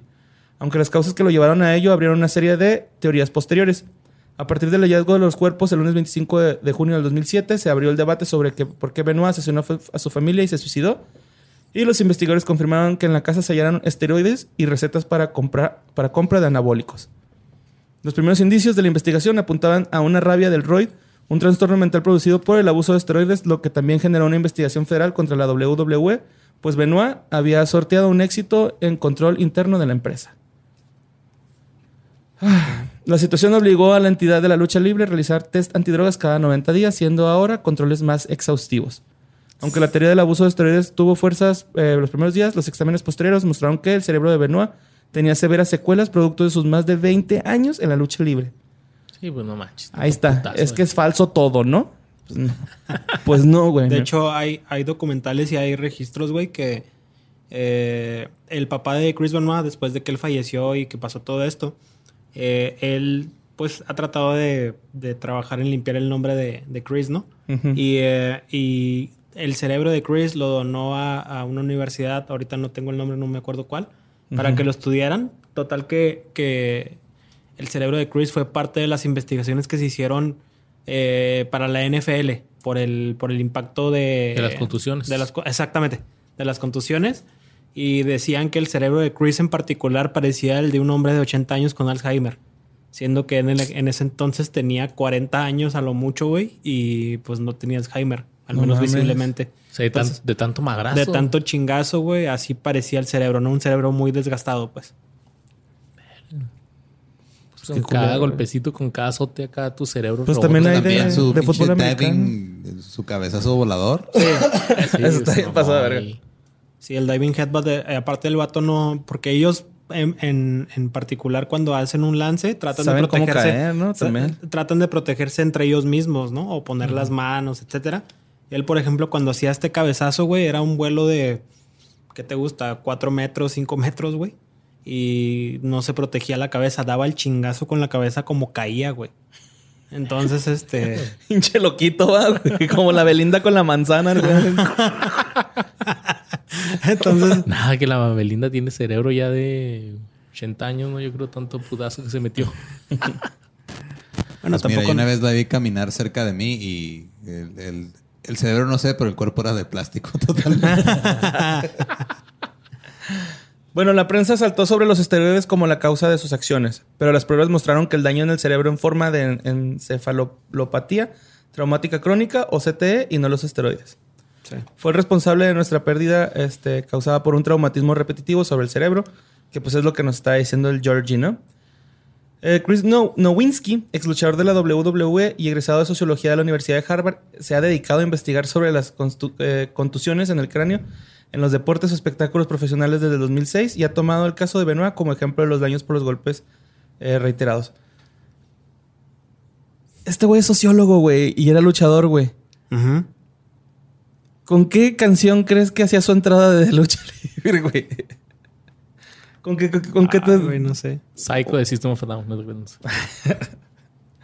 Yo digo que con una... Este, la dosis perfecta, ¿no? Yo De sí me acuerdo qué canción tenía, pero no, no, no, no, no, no tiene ningún chiste, entonces ¿No? piensen. Es que casi todos suenan igual, ¿no? Es como el, Sí. el mismo güey cantando. el- Es como maná. Bueno, ¿no? la WWE tiene su propia compañía, o bueno, sus propios productores de música, güey. Órale. Entonces, Es Todas el mismo son- para todos. todos suenan igual porque Por eso. los hacen los mismos güeyes. ¿Y por qué la de John Cena no? Porque John Cena. John Cena siempre lo quisieron lanzar como rapero. Y le hicieron un disco. John Cena tiene un disco. Como de- Hulk Hogan que tiene dos discos, ¿verdad? Ujú. Y hablaremos de eso más tarde. Sí, más tarde. Y nada, Eh. que terminó John Cena acá en las almohadas y sábanas de los niños chiquitos. Bueno, mira, pues voy a citar algo que dijo este güey, el, el que trabajó con, con Benoit. Cuando desarrolló un concepto de, que la exposición al trauma repetitivo por fuerza contundente con el tiempo causa daño cerebral, al igual que en los boxeadores, comencé a preguntarme si eso también se aplica a otros deportes, además de fútbol americano. Otros deportes de contacto de alto impacto. Entonces, cuando Chris Benoit murió, se suicidó en 2007, examinó el cerebro y también lo identifiqué en luchadores, explicó eh, Omalu a LA Times. Otro médico que participó en las autopsias del cerebro de Benoit, el doctor Julian Bales, dijo en el 2007 que por muy dañinos que fuesen los esteroides no había evidencia que causaran la muerte de las células. Este, recalcando que lo ocurrido en el luchador se debió más a un CTE. Que pues el CTE todos sabemos que es un consejo técnico escolar, ¿no?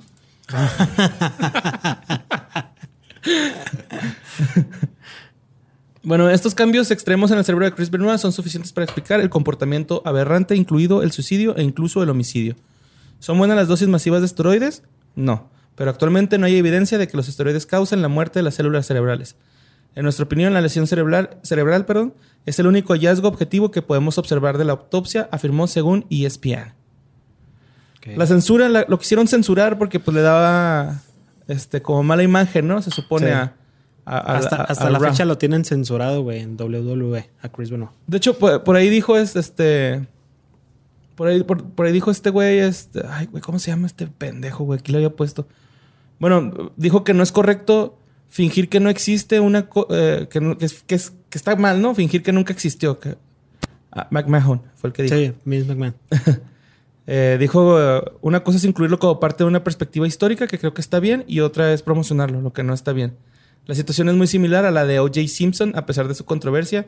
O.J. Todavía era parte de la escena de la NFL, no puedes negar que él existió. De hecho, Eh, y esta parte que dijo McMahon tiene que ver con el hecho de que cuando eh, el vato, o sea, cuando se hace un video de un evento donde ese güey ha salido, le ponen como un disclaimer, güey, de los personajes que aquí salen no representan nuestras, nuestras formas de pensar, etcétera, etcétera. Ese Mm. tipo de disclaimer lo ponen cuando vas, cuando va a haber un, un evento o un video de una lucha de Benoit. Pero sí lo incluyeron en una enciclopedia de WWE o de WWE. Lo, in- lo incluyeron ahí como parte de la historia y es lo que, lo que, a lo que se refiere él, ¿no? Que sí es parte de nuestra historia, güey, pero no lo vamos a promover como algo que fue bueno para nosotros. Claro. ¿Es el que sale en el intro de Malcolm? Ajá. Sí, Chris Benoit es el que sale en el intro de Malcolm, que sale en la lona. junto con Bret Hart. Ajá. Bret Hart es el que está aplicando la llave y Benoit Oh. es el que está abajo. Ok, ok. Deep. Yes, no, Sí. maybe. Y, no sé, güey. Hay muchas teorías de que lo inculparon, ¿no? De que es que ca- casi todas esas teorías vienen de la parte más rara de todo, güey. Que fue que la muerte de la esposa de Chris Benoit fue reportada en Wikipedia horas antes de que se encontrara el cuerpo. Eso es lo raro. Sí, o sea, en de que- efecto. ajá. O sea, alguien, alguien editó de cuando en, en el, en Wikipedia de que fue reemplazado por Johnny Nitro para el campeonato del, del que era el, el ECW. ECW. ujú. Y que era, este, lo reemplazaron porque este güey no pudo ir porque había fallecido su esposa.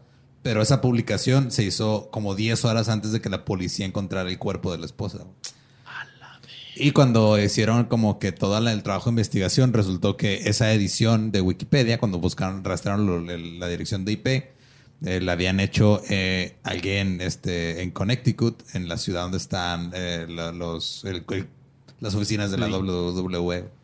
Entonces de ahí viene todo ese pedo. El güey que se, supuestamente encontraron el que hizo esa edición y él dice que todo fue una horrible coincidencia.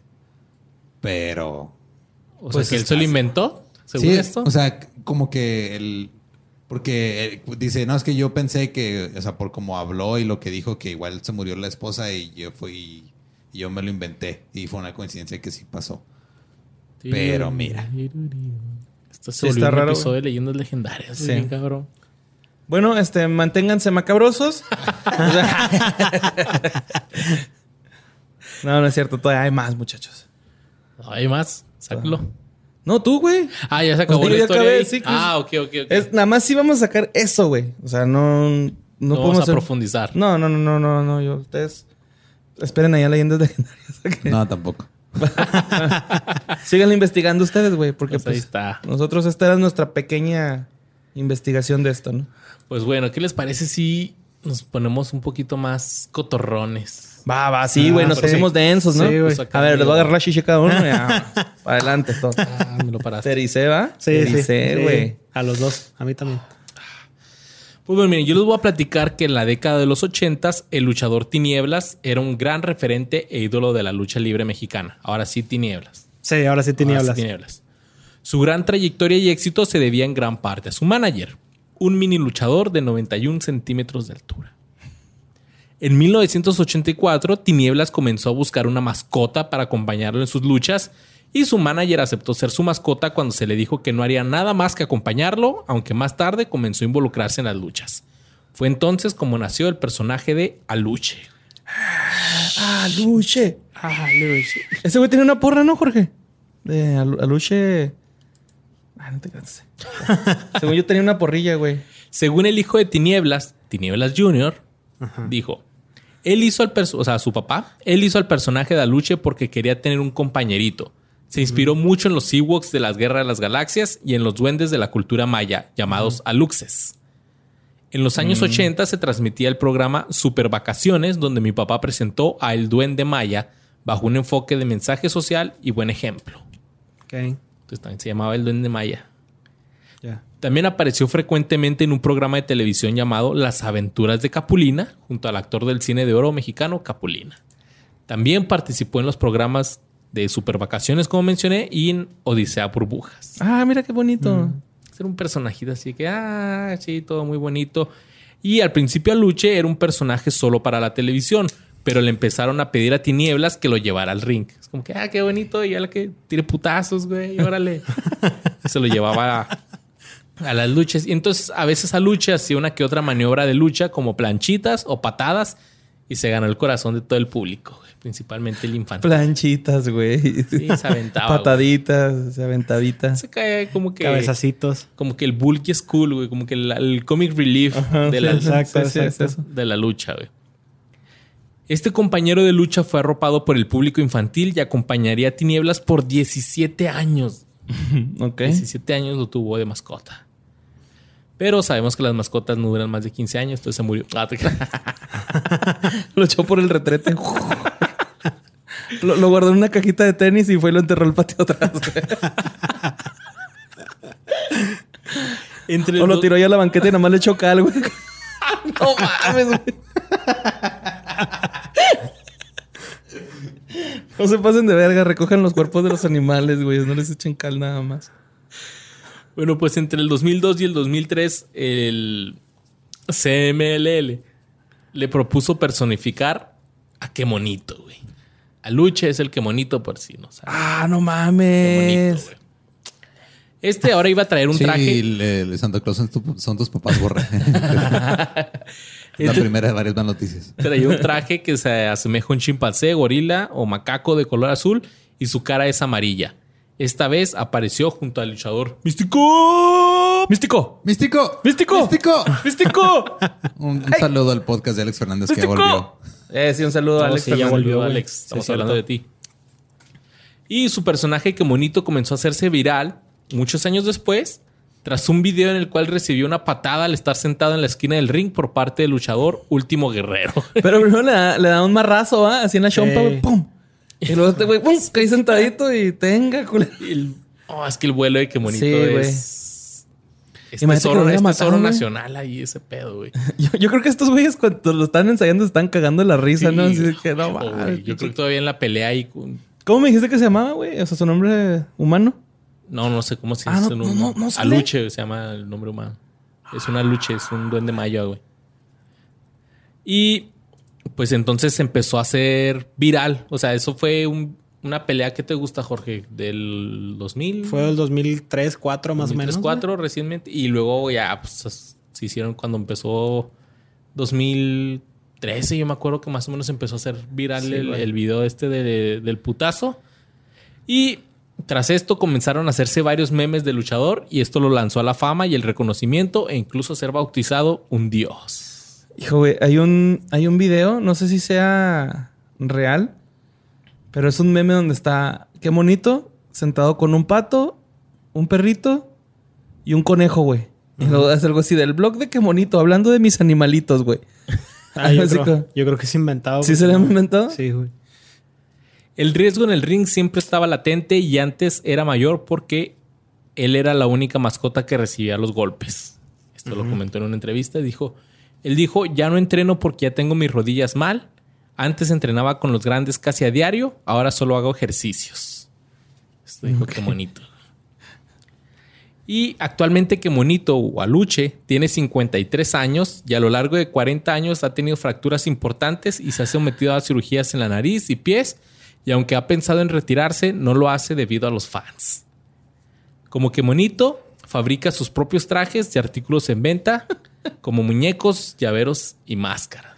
Ok. Entonces, que Monito y ahorita creo que en el 2020 está viviendo ya así su, su pleno. Salió con Facundo en este en incógnito.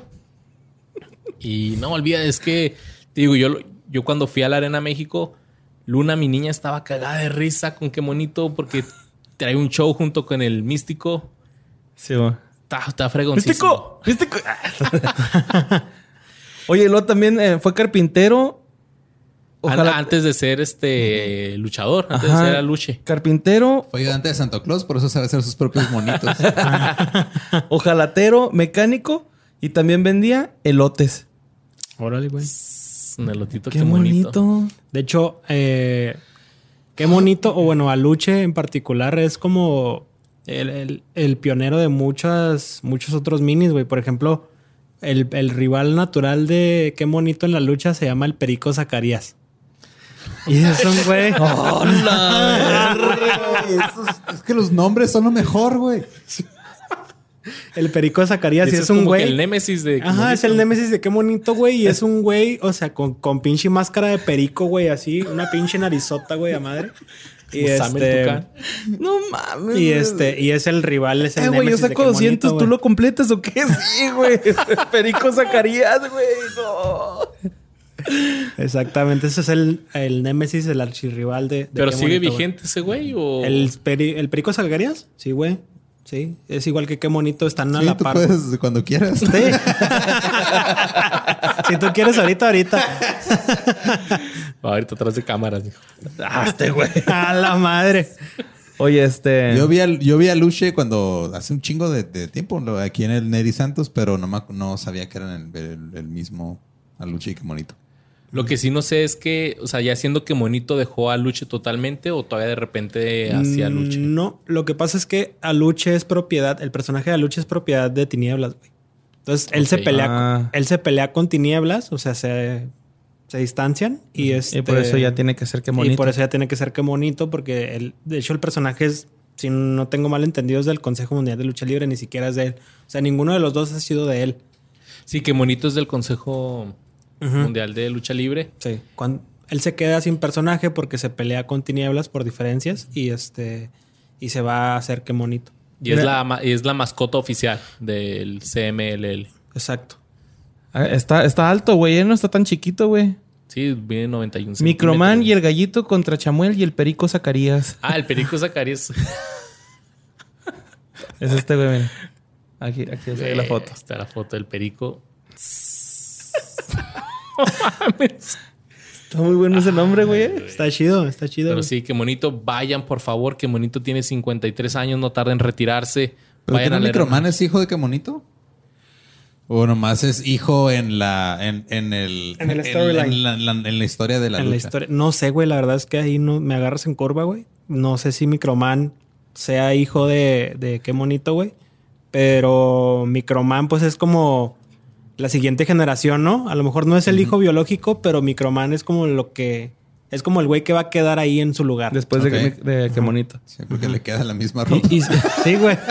no, güey, pero se me hace que Microman está más chiquito, güey, ¿eh? sí, Microman y Chamuel es la rivalidad mini por excelencia ahorita, güey. ¿Chamuel?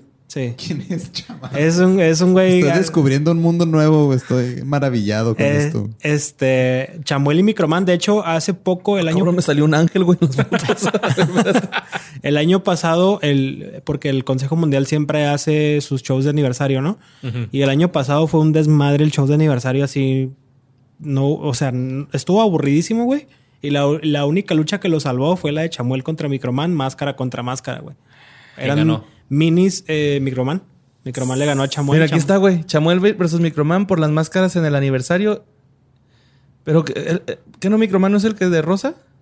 Eh, a ver, no lo alcanzo a ver, güey.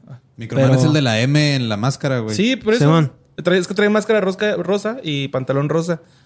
Pero se la está quitando Chamuel a Microman, güey. No, pero ahí están como en la lucha forcejeando por la máscara. Ah, ya, ya, ya. en la derrota, Microman Ah, le aquí venció está. a Chamuel. Este, y de hecho esa lucha así como fue como la que salvó el evento, güey. Porque fue minis. Este, da mucha risa que los minis luchando, güey, yo sé. Está la, está la foto de Microman con la con- en la segunda cuerda con la máscara. Sí. Ajá. Sí, aquí Este, está, mira, güey. está súper mini, güey. Para Sí, ellos está. lanzarse a la tercera cuerda es lanzarse en el tercer piso, ¿no? Sí, güey. Él se lanza desde la primera cuerda, güey. Es como se lanzó a la tercera. Ah, güey, ya estuvo, güey. Ay, güey, pero bueno. Ese es que bonito. Ahorita todavía sigue. Ok. Pues va, mi Luis. Ya el último. Y bueno, vamos a hablar del último. Más. No. No sé cómo se dice el último, pero. No menos importante. No menos importante. Vamos a hablar de Adolfo Tapia Ibarra, mejor conocido como L.A. Park o la Park original. güey. Porque aquí nos vamos a meter en un pedo legal. Ay, güey, a ver si no nos demandan, ¿no? No te creas, güey. Mira, Adolfo Tapia Ibarra fue un gran luchador mexicano que se convirtió en uno de los símbolos de la lucha libre mexicana y uno de los favoritos de los niños, aunque su traje es simplemente un disfraz de Halloween de esos que te compras en Walmart el mero día porque siempre sí quieres ir a la fiesta de disfraces. Ok. Ese es, es el disfraz de la parca. Ajá. Trabajó como independiente, luchó en multitud de eh, muchas empresas de lucha libre profesional en todo el mundo.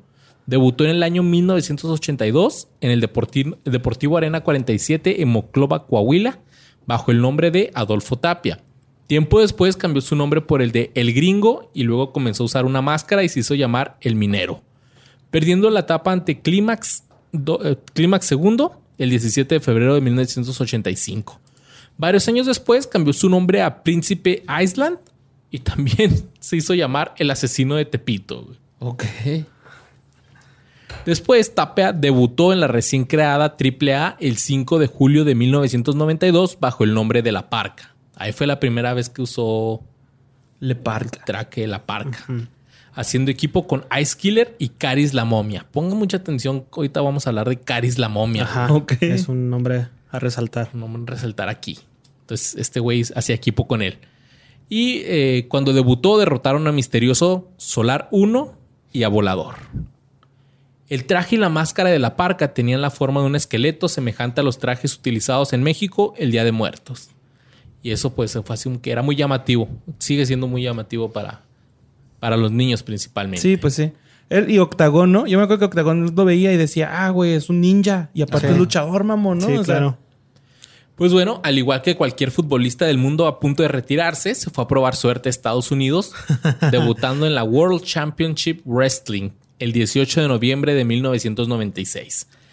Y tuvo muchas peleas entre 1996 y el año 2000. De lo más sobresaliente fue su participación en Clash of the Championships número 34, donde hizo equipo con Mr. JL y Conan, perdiendo, perdiendo ante Chris Jericho, Super Calo y Chavo Guerrero Jr. Pero mientras Tapia luchaba exclusivamente en Estados Unidos para la WCW, el propietario de la AAA, Antonio Peña, aprovechó la popularidad que estaba haciendo este personaje para dárselo a otro luchador que luchaba en esa empresa, Caris la Momia. Ok. Y él eh, le dieron el nombre de La Parca en México y lo registraron.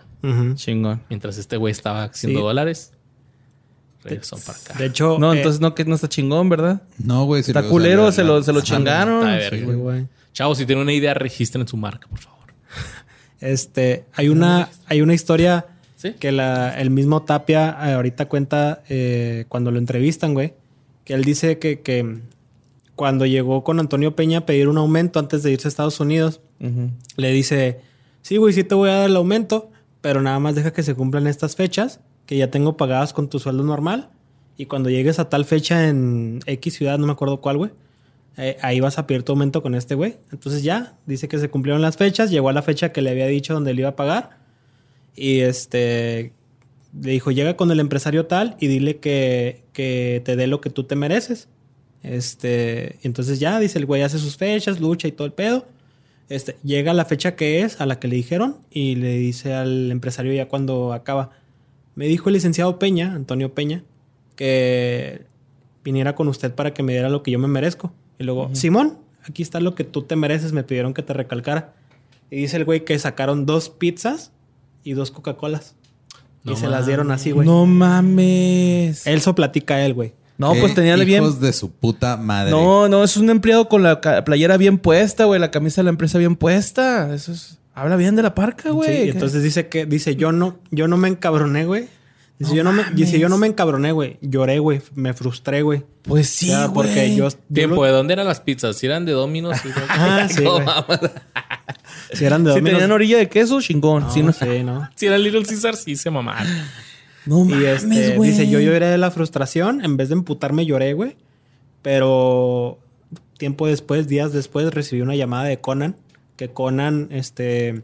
Habló por eh, el abogó. Sí, abogó por él. Abogó por él, pero en Estados Unidos. Porque Conan ya estaba en Estados Unidos, güey. Ok. Y Conan le dijo a los de Estados Unidos, ¿saben qué, güey? Este güey es bueno, güey, tráiganselo. Y... Vale dos pizzas y una coca. Sí, valen dos piezas y una coca. Eso, eso pide por semana el güey. Este...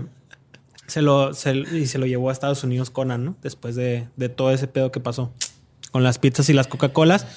LA Park o la parca original duró prácticamente 15 años sin llegar a AAA hasta que tiempo después regresó, ¿no? Cuando nadie pensaba porque era, el máximo güey peleado con AAA. Todo el mundo está peleado con AAA, güey, en la lucha libre. Ajá. Porque AAA es una pinche empresa que dio No mucho. reconoce, güey, Dio mucho, dio mucho a la lucha libre, pero también los ha mandado mucho a la verga.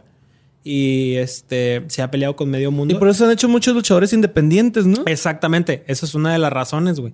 Este, el hijo del santo es independiente, L.A. Park es independiente, Doctor Wagner es independiente, Octagón. Octagón es independiente, Fuerza Guerrera Atlantis, etcétera, etcétera. La Arena México es exclusiva de la CML. Del consejo, el consejo tiene la propiedad del, de la Arena México, güey. Pero gracias a ese tipo de incidentes como el de L.A. Park, se han hecho muchos luchadores independientes en México. Yo, yo- neta, hasta a mí me dio coraje, güey. Es una mentada de madre. Es una mentada de madre, güey. Qué culero, mamón. Y si ustedes tienen una pizzería, ahí está el combo. Pónganle el combo a la parca, güey, que son dos pizzas y Dos dos Coca-Cola. Dos pizzas, dos cocas, el combo que te mereces en el flyer. Un cupón, güey. Ay, Un güey. cupón en forma de máscara de la parca, Sí, ¿no, güey? Pues bueno, mira, inicialmente Peña y Tapia nunca discutieron sobre el uso del traje y del nombre de la parca, a pesar de que Tapia luchó en varias empresas independientes estadounidenses y mexicanas. Sin embargo, cuando Tapia fue contratado por el rival de la AAA, el Consejo Mundial de Lucha Libre, entonces Peña ahora sí tomó acciones legales contra Tapia, diciendo que era él quien tenía los derechos sobre el nombre y el traje, y así evitó que Tapia pudiera usar el nombre de la parca en México. Entonces este güey, el, el- el de la AAA, el güey, el Peña, cuando este güey regresa es como que no, puto, yo tengo los derechos de tu nombre. Simón. Y así quedó ese show. Así no me quedó. La batalla legal entre Tapia y la AAA llevó a Tapia a cambiar su nombre a LA Park, una acortación de la auténtica parca. Ah, güey, güey. Yo siempre pensé que era por Los Ángeles. Yo también. Todo el mundo Park. piensa eso, güey, pero sí, según, según lo que él cuenta es la auténtica parca, ¿no?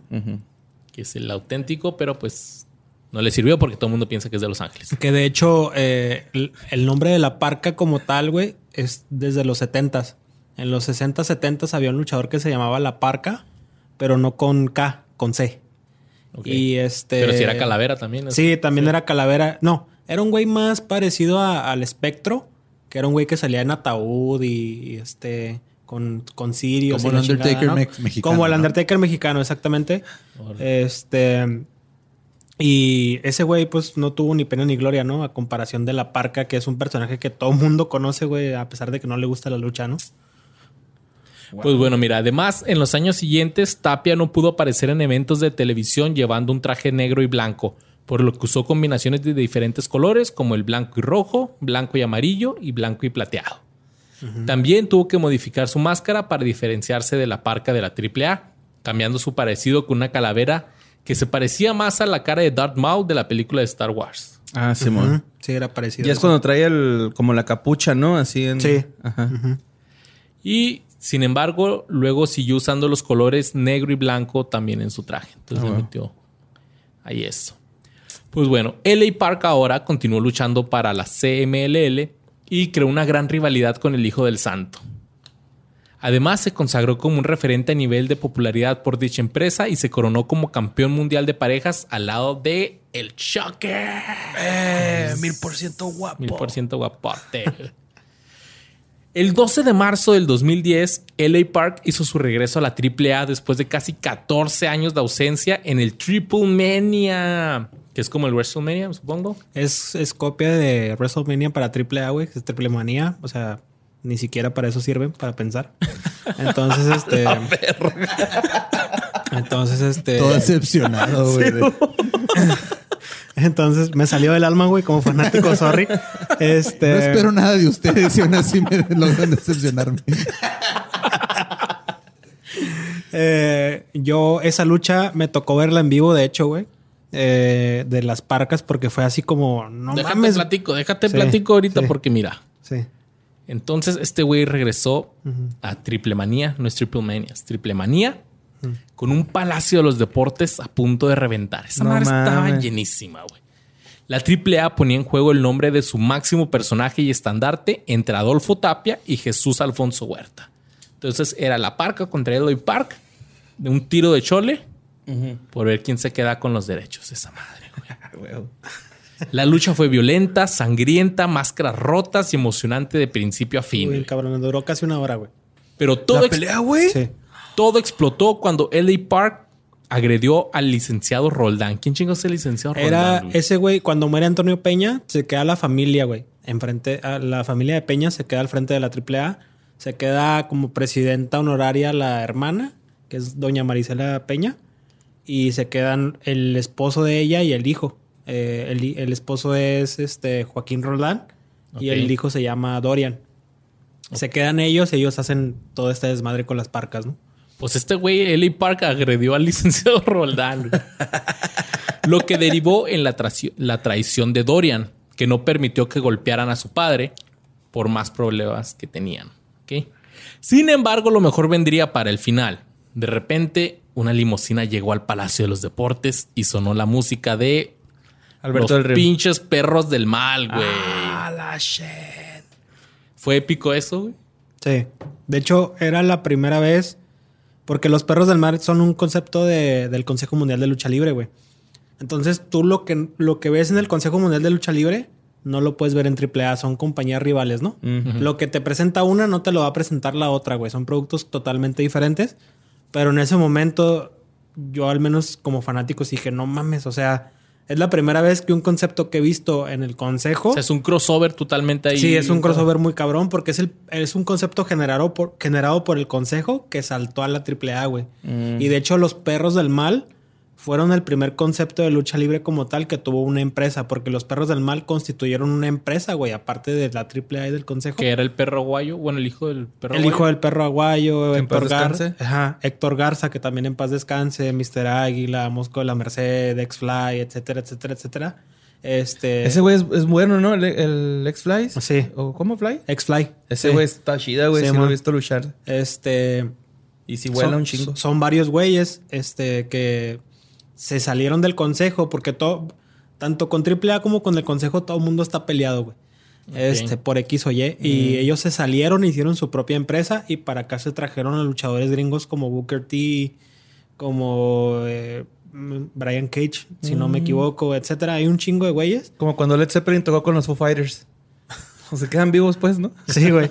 Este, pero, pero los perros del mal sí fue algo que ver en AAA para mí sí fue como, no mames, güey. O sea, está cabrón. Pues estos güeyes llegaron y ayudaron a LA Park a cubrir a la parca, quien estaba inconsciente por un sillazo que le conectó Dorian Roldán. Pero el que hizo el conteo fue el hijo del Tirantes. ¿Quién es el hijo del Tirantes? Pues El- pues el chavito del Tirantes, güey. el- El, el Tirantes es el referee más popular, digamos, o más conocido de la lucha libre que mexicana. traía tirantes. Traía exactamente tirantes y el güey tenía una, una característica muy particular, güey, que se metía en favor de los rudos. O sea, si veía que el pinche técnico estaba ganando, el güey le jalaba la máscara. o se jalaba- volteaba, ¿va? O le jalaba los cabellos o le ponía un chingazo, güey. Y si le ponía el chingazo, güey, el técnico pues quería responder, ¿no? Y no le decía, sí, le decía, yo soy la autoridad, güey, no me puedes pegar, güey. Eh, Acá. Pues el hijo del Qué, Tirantes. qué- qué bonita metáfora, qué bonita analogía de la autoridad en México, güey. Voy a chingar, el- Sí, voy de- a agarrar al que yo quiera y luego te lo voy a hacer de pedo. Ajá, no, pero es de voy a apoyar al malo, güey. No voy a apoyar al bueno, ¿verdad? Y no me puedes pegar porque si me pegas te chingo, güey. Porque tú estás haciendo bien las cosas, ¿no? No. Pues, pues el hijo de este güey fue en quien, quien hizo el conteo y el resultado fue anulado por la comisión porque este güey no era oficial, no tenía gafete de FIFA, no sé qué. Sí, al menos no tenía los parches. No, tenía trae los tirantes que, que pide el reglamento. Eh, Entonces el triunfo de LA Park fue anulado y pues valió todo lo de recuperar su nombre. Después de eso, bueno, se siguió trabajando como luchador independiente y su última aparición en la AAA fue en un evento de Triple Mania 21 en donde entregó el cinturón de campeón latinoamericano a Blue Demon Jr., quien le ganó al Mesías. Que por ahí estábamos platicando ahorita afuera de, de cuadro, güey. Me está diciendo el Georgie que por ahí se está especulando de una pelea, ¿no? Sí, una lucha. A ver, mi Georgie, platícanos de esa. Se especula, bueno, hace poquito eh, Blue Demon Jr. en particular eh, dio una declaración que él se quiere retirar en 2022, o sea, en dos años prácticamente, y se quiere retirar con una lucha ante el Hijo del Santo máscara contra máscara, güey. Entonces, eh, bueno, como sabemos, Blue Demon y el Santo son las dos figuras más importantes de la historia de la lucha libre mexicana, güey, sin duda. Y el papá y el, eh, el Blue Demon Senior y el Santo Señor, güey, nunca se enfrentaron, al menos por las máscaras. Se enfrentaron muchas veces por campeonatos y di- cuentan los que saben que Blue Demon era mucho mejor luchador que el Santo.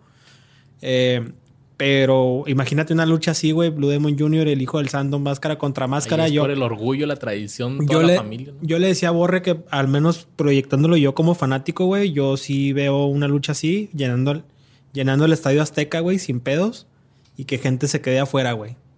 O sea, porque, porque son las dos, son, son figuras que... Sería pesar- como que Messi contra Ronaldo a putazos, ¿no? Sí, exactamente, güey. Como show de leyendas legendarias, carnal. Así se, así se ponen, güey. Ay, güey, pues estaría muy vergas esa pelea, fíjate. Pues bueno, mira, LA Park también recorrió diferentes arenas independientes en México y en Estados Unidos, teniendo diferentes feudos, que quedamos que eran como que esos rivales. Ajá, Entre rivalidades. ellos el Dr. Wagner Jr. y Rush. En el 2015 luchó en la Liga Élite del Consejo Mundial de Lucha Libre. En conferencia de prensa del 82 aniversario de la Arena Me- México se anunció el regreso de este al Consejo Mundial de la Lucha Libre después de siete años de haber dejado la empresa, regresando así el viernes 28 de agosto en la lucha principal haciendo relevo con su sobrino Volador Jr. y Atlantis contra Rush. Dr. Warner Jr. y La Sombra, pero perdieron el combate. Esa, que es, que es lo que viene a colación como de lo que les decía hace rato, güey. Eh, L.A. Park también es de familia de luchadores. Sus tíos, la mayoría de sus tíos son luchadores. Su papá no, güey, este, curiosamente, pero su, su tío es volador. Era un luchador de los noventas muy popular. Eh, su, su sobrino es volador Porque se junior. arrastraba. Super lechuga. Este, y es Volador Junior, que también es un luchador muy popular ah, actualmente, güey. Y pues viene de familia de luchadores, que era lo que decía hace rato, ¿no? Que este, este pedo siempre es mucho de tradición familiar. Pues LA Park fue despedido en el mes de septiembre por insultar al público. No sé qué chingo le habrán dicho, güey, pero lo corrieron. Seguro le dijeron que está gordo, porque está bien gordo el güey. Sí. Lo que pa- Estaba, un- ¿no? Bueno, está. Este, de hecho, hay una frase muy popular y ya hasta la inmortalizaron en camisetas, güey. Que el güey estaba emputado por lo que le había dicho la gente y en el Consejo Mundial tienen como un código de ética muy estricto, ¿no? No puedes, tú como luchador no le puedes sacar sangre a tu, a tu oponente, güey. No puedes decir groserías, la lucha no puede ser violenta, tiene que ser como, como con ciertos estatutos y técnica muy, muy específicos, güey. Entonces el güey agarra el micrófono y lo primero que dice es, antes de que me apague- antes de que me apaguen el micrófono, chinguen a su madre todos. Y ahí le apagan el micrófono, güey. Ah, eso es hermoso. Ay, Parca, mi nuevo ídolo, güey. Y nomás porque estaban ahí. eh, Sí, güey. O sea, nomás, es que ese güey, es que ese güey es bien violento, güey. Como, o sea, él, él como persona, güey. Es, por lo que cuentan, es- Explosivo. Es, muy buena persona, pero es explosivo, güey, exactamente. De hecho, hay un, hay una entrevista que de un canal que yo veo de YouTube que se llama Videos Oxigenados, que es de lucha libre. El güey va, es de Yucatán, güey, y va a entrevistar a él a par cuando va saliendo de, de una lucha, güey. Y el güey sale y este, unos güeyes le hacen cábula, ¿no, güey? Así de, guacha, este güey te está diciendo cosas. Y va con el de la cámara, güey, y le dice, ¿qué chingados me está diciendo, puto? Y le mete un cachetadón, güey. Pero sin pre, o sea, nomás. Oye, pues el, el que le quiso quitar la máscara, güey. Ah, sí, güey, ¿no? que- Sí. güey, Qué chingazote le sembró a la vez. Es más, Luis, pon aquí ese pinche clip, güey, o algo, güey. O mándales a un- una liga, güey, porque, Ahí güey, está el video, ahí está el video. puto chingas, güey. No Y ese güey que está mames, todo güey. pedido. así- Sí, que le quiso quitar la máscara, güey, y ¡pum! Pero en secote, güey. En seco, güey. Sí, güey. No, no, ni avisó el cabrón, güey. No me acordaba de eso, sí, sí. Es un vergazote, güey. Neta, güey. Me gustaría pegar como la parca, güey. Así. ¡Pum! Pues bueno, miren, el 5 de junio del 2018, en conferencia de prensa, LA Park es anunciado en la lucha de póker de ases, de apuestas para Triple, triple Manía 26, donde hace su regreso a la AAA después de otros 5 años. Y mientras esto pasaba, la otra parca siguió combatiendo. Eh, El otro güey que sí se quedó con el, El nombre. con el nombre, él siguió peleando normal en la AAA, si mal no recuerdo. Total que la noche del 20 de octubre del 2019, durante una función por el aniversario de la Arena Coliseo en la ciudad de Monterrey, Nuevo León, Sufrió una fuerte caída al querer hacer un salto debido a que sus pies se enredaron en las cuerdas del cuadrilátero, se quedó corto en el vuelo y cayó de forma culerísima contra el muro de separación del público. No, hombre, bien horrible, güey. Ahí está el video. También Ese ahí. no lo pongas. Está muy hardcore. Buena Pues que lo busquen, que lo la busquen gente, ellos, ¿verdad? sí, cierto. No, está. por respeto a la parca, güey, no mames. Está muy Su feo. familia. Sufrió una grave lesión cervical que lo dejó inmóvil, motivo por el cual fue ingresado en un hospital de dicha ciudad y posteriormente intervenido quirúrgicamente con éxito para ingresar a la unidad de cuidados intensivos adultos de dicho nosocomio para su recuperación de la movilidad y el habla. Sin embargo, falleció el 11 de enero de este año, del 2020, a los 54 años de edad, tras haber ingresado a un nosocomio en su natal Hermosillo, Sonora, producto de una insuficiencia renal y pulmonar, teniendo que ser conectado a un respirador artificial, pero sus pulmones y su riñón no soportaron finalmente la intervención médica. Pobre. Y ahí falleció la parca. Llegó su prima, la huesuda. Por mi chavo, la parca. La muerte de la parca sorprendió a todo el mundo de la lucha libre y también a LA Park, quien él reconoció que fue un duro golpe para él y pese a todos los problemas que pudieron tener, reconoció lo importante que fue el luchador de la AAA. Y es que. Y dijo, Ah, sí. nadie va a llenar el lugar que la parca AAA dejó, ni yo ni nadie y la verdad deben de respetar ese nombre, para que Chuy Escobosa jamás sea olvidado. Yo no pienso recuperar nada, solo pienso en que Dios lo haya recibido en su santa gloria. En vida peleamos hasta donde se pudo. Que de hecho, eh, ellos como tal no eran compas, güey. Pero eran compañeros de trabajo, ¿no? Y eso en la lucha libre se respeta mucho, güey.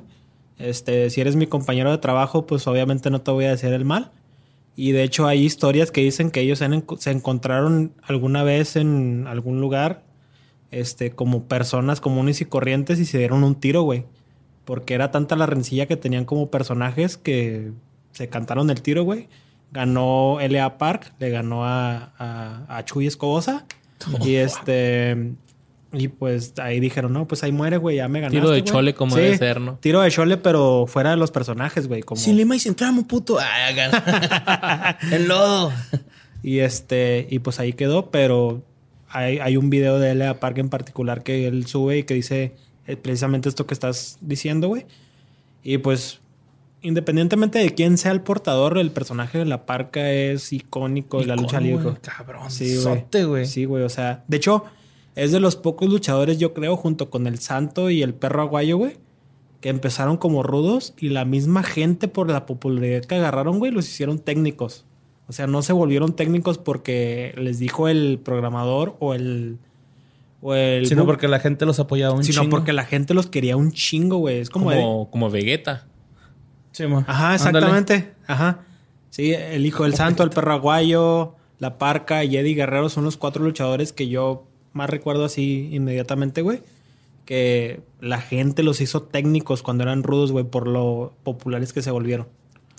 Y así es. Y LA Park, pues ahí sigue todavía. Ya casi no pelea, supongo. Pero la parca sí, ya. Ya no. la- Sí. La parquita fue L- la que- LA Park, este, ahorita sigue siendo independiente, ya casi no lucha, güey. Digo, es un hombre de cincuenta y tantos años también, güey. Ya es un. Tiene cierta edad, ¿no? Ya se es tiene, un don, Se ya tiene que don- cuidar. don Parca. Sí, se tiene que cuidar. Exactamente. Parca, sí, don, Entonces, pero, pero sí tiene una popularidad enorme todavía. Y es que aparte, este tipo de, de íconos, güey, como que no te esperas que mueran, ¿no? O sea, es como que nunca Piensas- te pasa por que la son. Ajá, sí, güey. Por ejemplo, a mí me, me pasa. Imagínate el día que se muera Madonna, güey. No vamos a creer, güey. O sea, va a ser, Sí, no, no, no. "Ah, Cabrón, es Madonna, güey. Pues Pues, simplemente Michael Jackson. ¿cómo, cómo se paralizó cabrón, el pedo, güey? sí, ¿no? Acá todos. "Ah, No mames, Michael Jackson. Yo también me acuerdo que estaba haciendo, güey, cuando se murió Michael Jackson. Entonces, así. Está cabrón, güey, cuando se mueren. Sí, siento, siento feo, la neta. Pues esperamos que como personaje todavía nos duren un, Un ratillo, ¿no? más. Sí. Que tiene que ya no peleen mientras hagan stand-up también, así como, Como el Joker, güey. está- Ese vato es un visionario. ¿Te imaginas a, a la parca haciendo un podcast hablando sobre todas sus... Se llamar, no se puede llamar Parcast porque sí se llama ya una compañía de podcast que compró Spotify. Parcast. El LA Parcas. Parcast. LA Parcast. Pero sí, creo que nos dieron mucha... Alegría. Pues sí, es que es diversión. A final de cuentas es un Es espectáculo. entretenimiento, güey. Les digo que yo no, yo no seguía mucho la lucha libre Hasta que fui a la Arena México el año pasado y fue así como que, wow, sabes que esto sí es un pedo. No tan Es un- vicioso como este güey, ¿verdad? Pero sí es, No, es que es un show, güey. Y la está neta. entretenido, la neta. Son acrobacias bien pasadas de lanza de, de realizar, güey. Me acuerdo mucho que una vez nos mandaron a hacer un programa para la escuela, no sé si se acuerdan. Y fuimos a una escuela de lucha libre, güey. Y nos pusieron a hacer así el ejercicio que le ponen a los niños, güey. Y estábamos batallando, cabrón. Yo me puse un madrazote en la cabeza, güey, acá sí. Pero estaba bien difícil, güey. Sí, y estaba bonito porque iban los niños con sus diseños de personaje, ¿no? Me acuerdo que había un niño que se llamaba el dragón, güey, y traía un pantaloncillo con dragón, y el güey sin playera con sus chichillas de afuera porque era un niño gordito, güey, así como yo. Y- pero no, güey, neta. ah, niña con senos.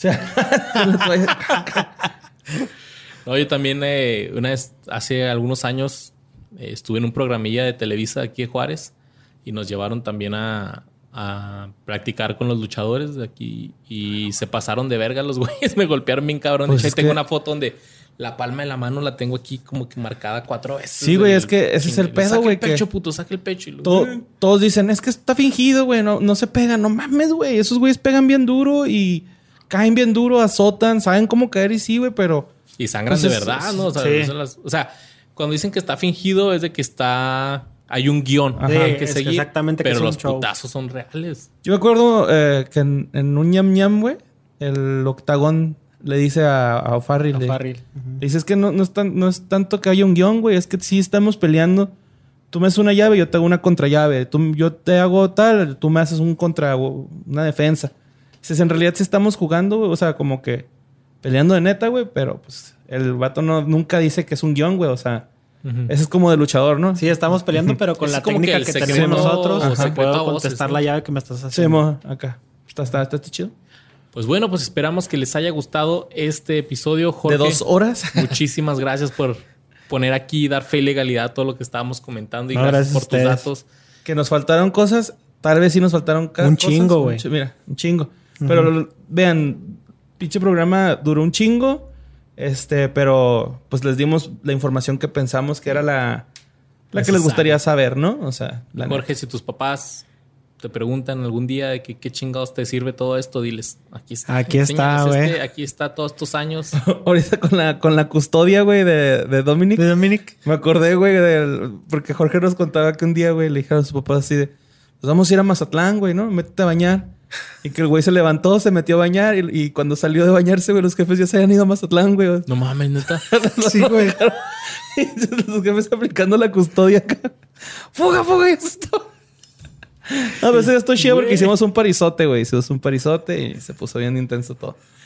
Pero, Ay, pues muchas gracias, Jorge, por eh, haber venido aquí a nuestro pequeño espacio. No, gracias a Y este. Si la gente quiere ¿Sabes un conocer más, chingo, hacerte güey? preguntas, ¿a dónde te pueden seguir? Eh, me pueden seguir en Facebook como Jorge Torres Pasillas. Así me encuentran, güey. En Instagram me, encuentran como JTP619 para Ok. variar. Ahí lo pondremos.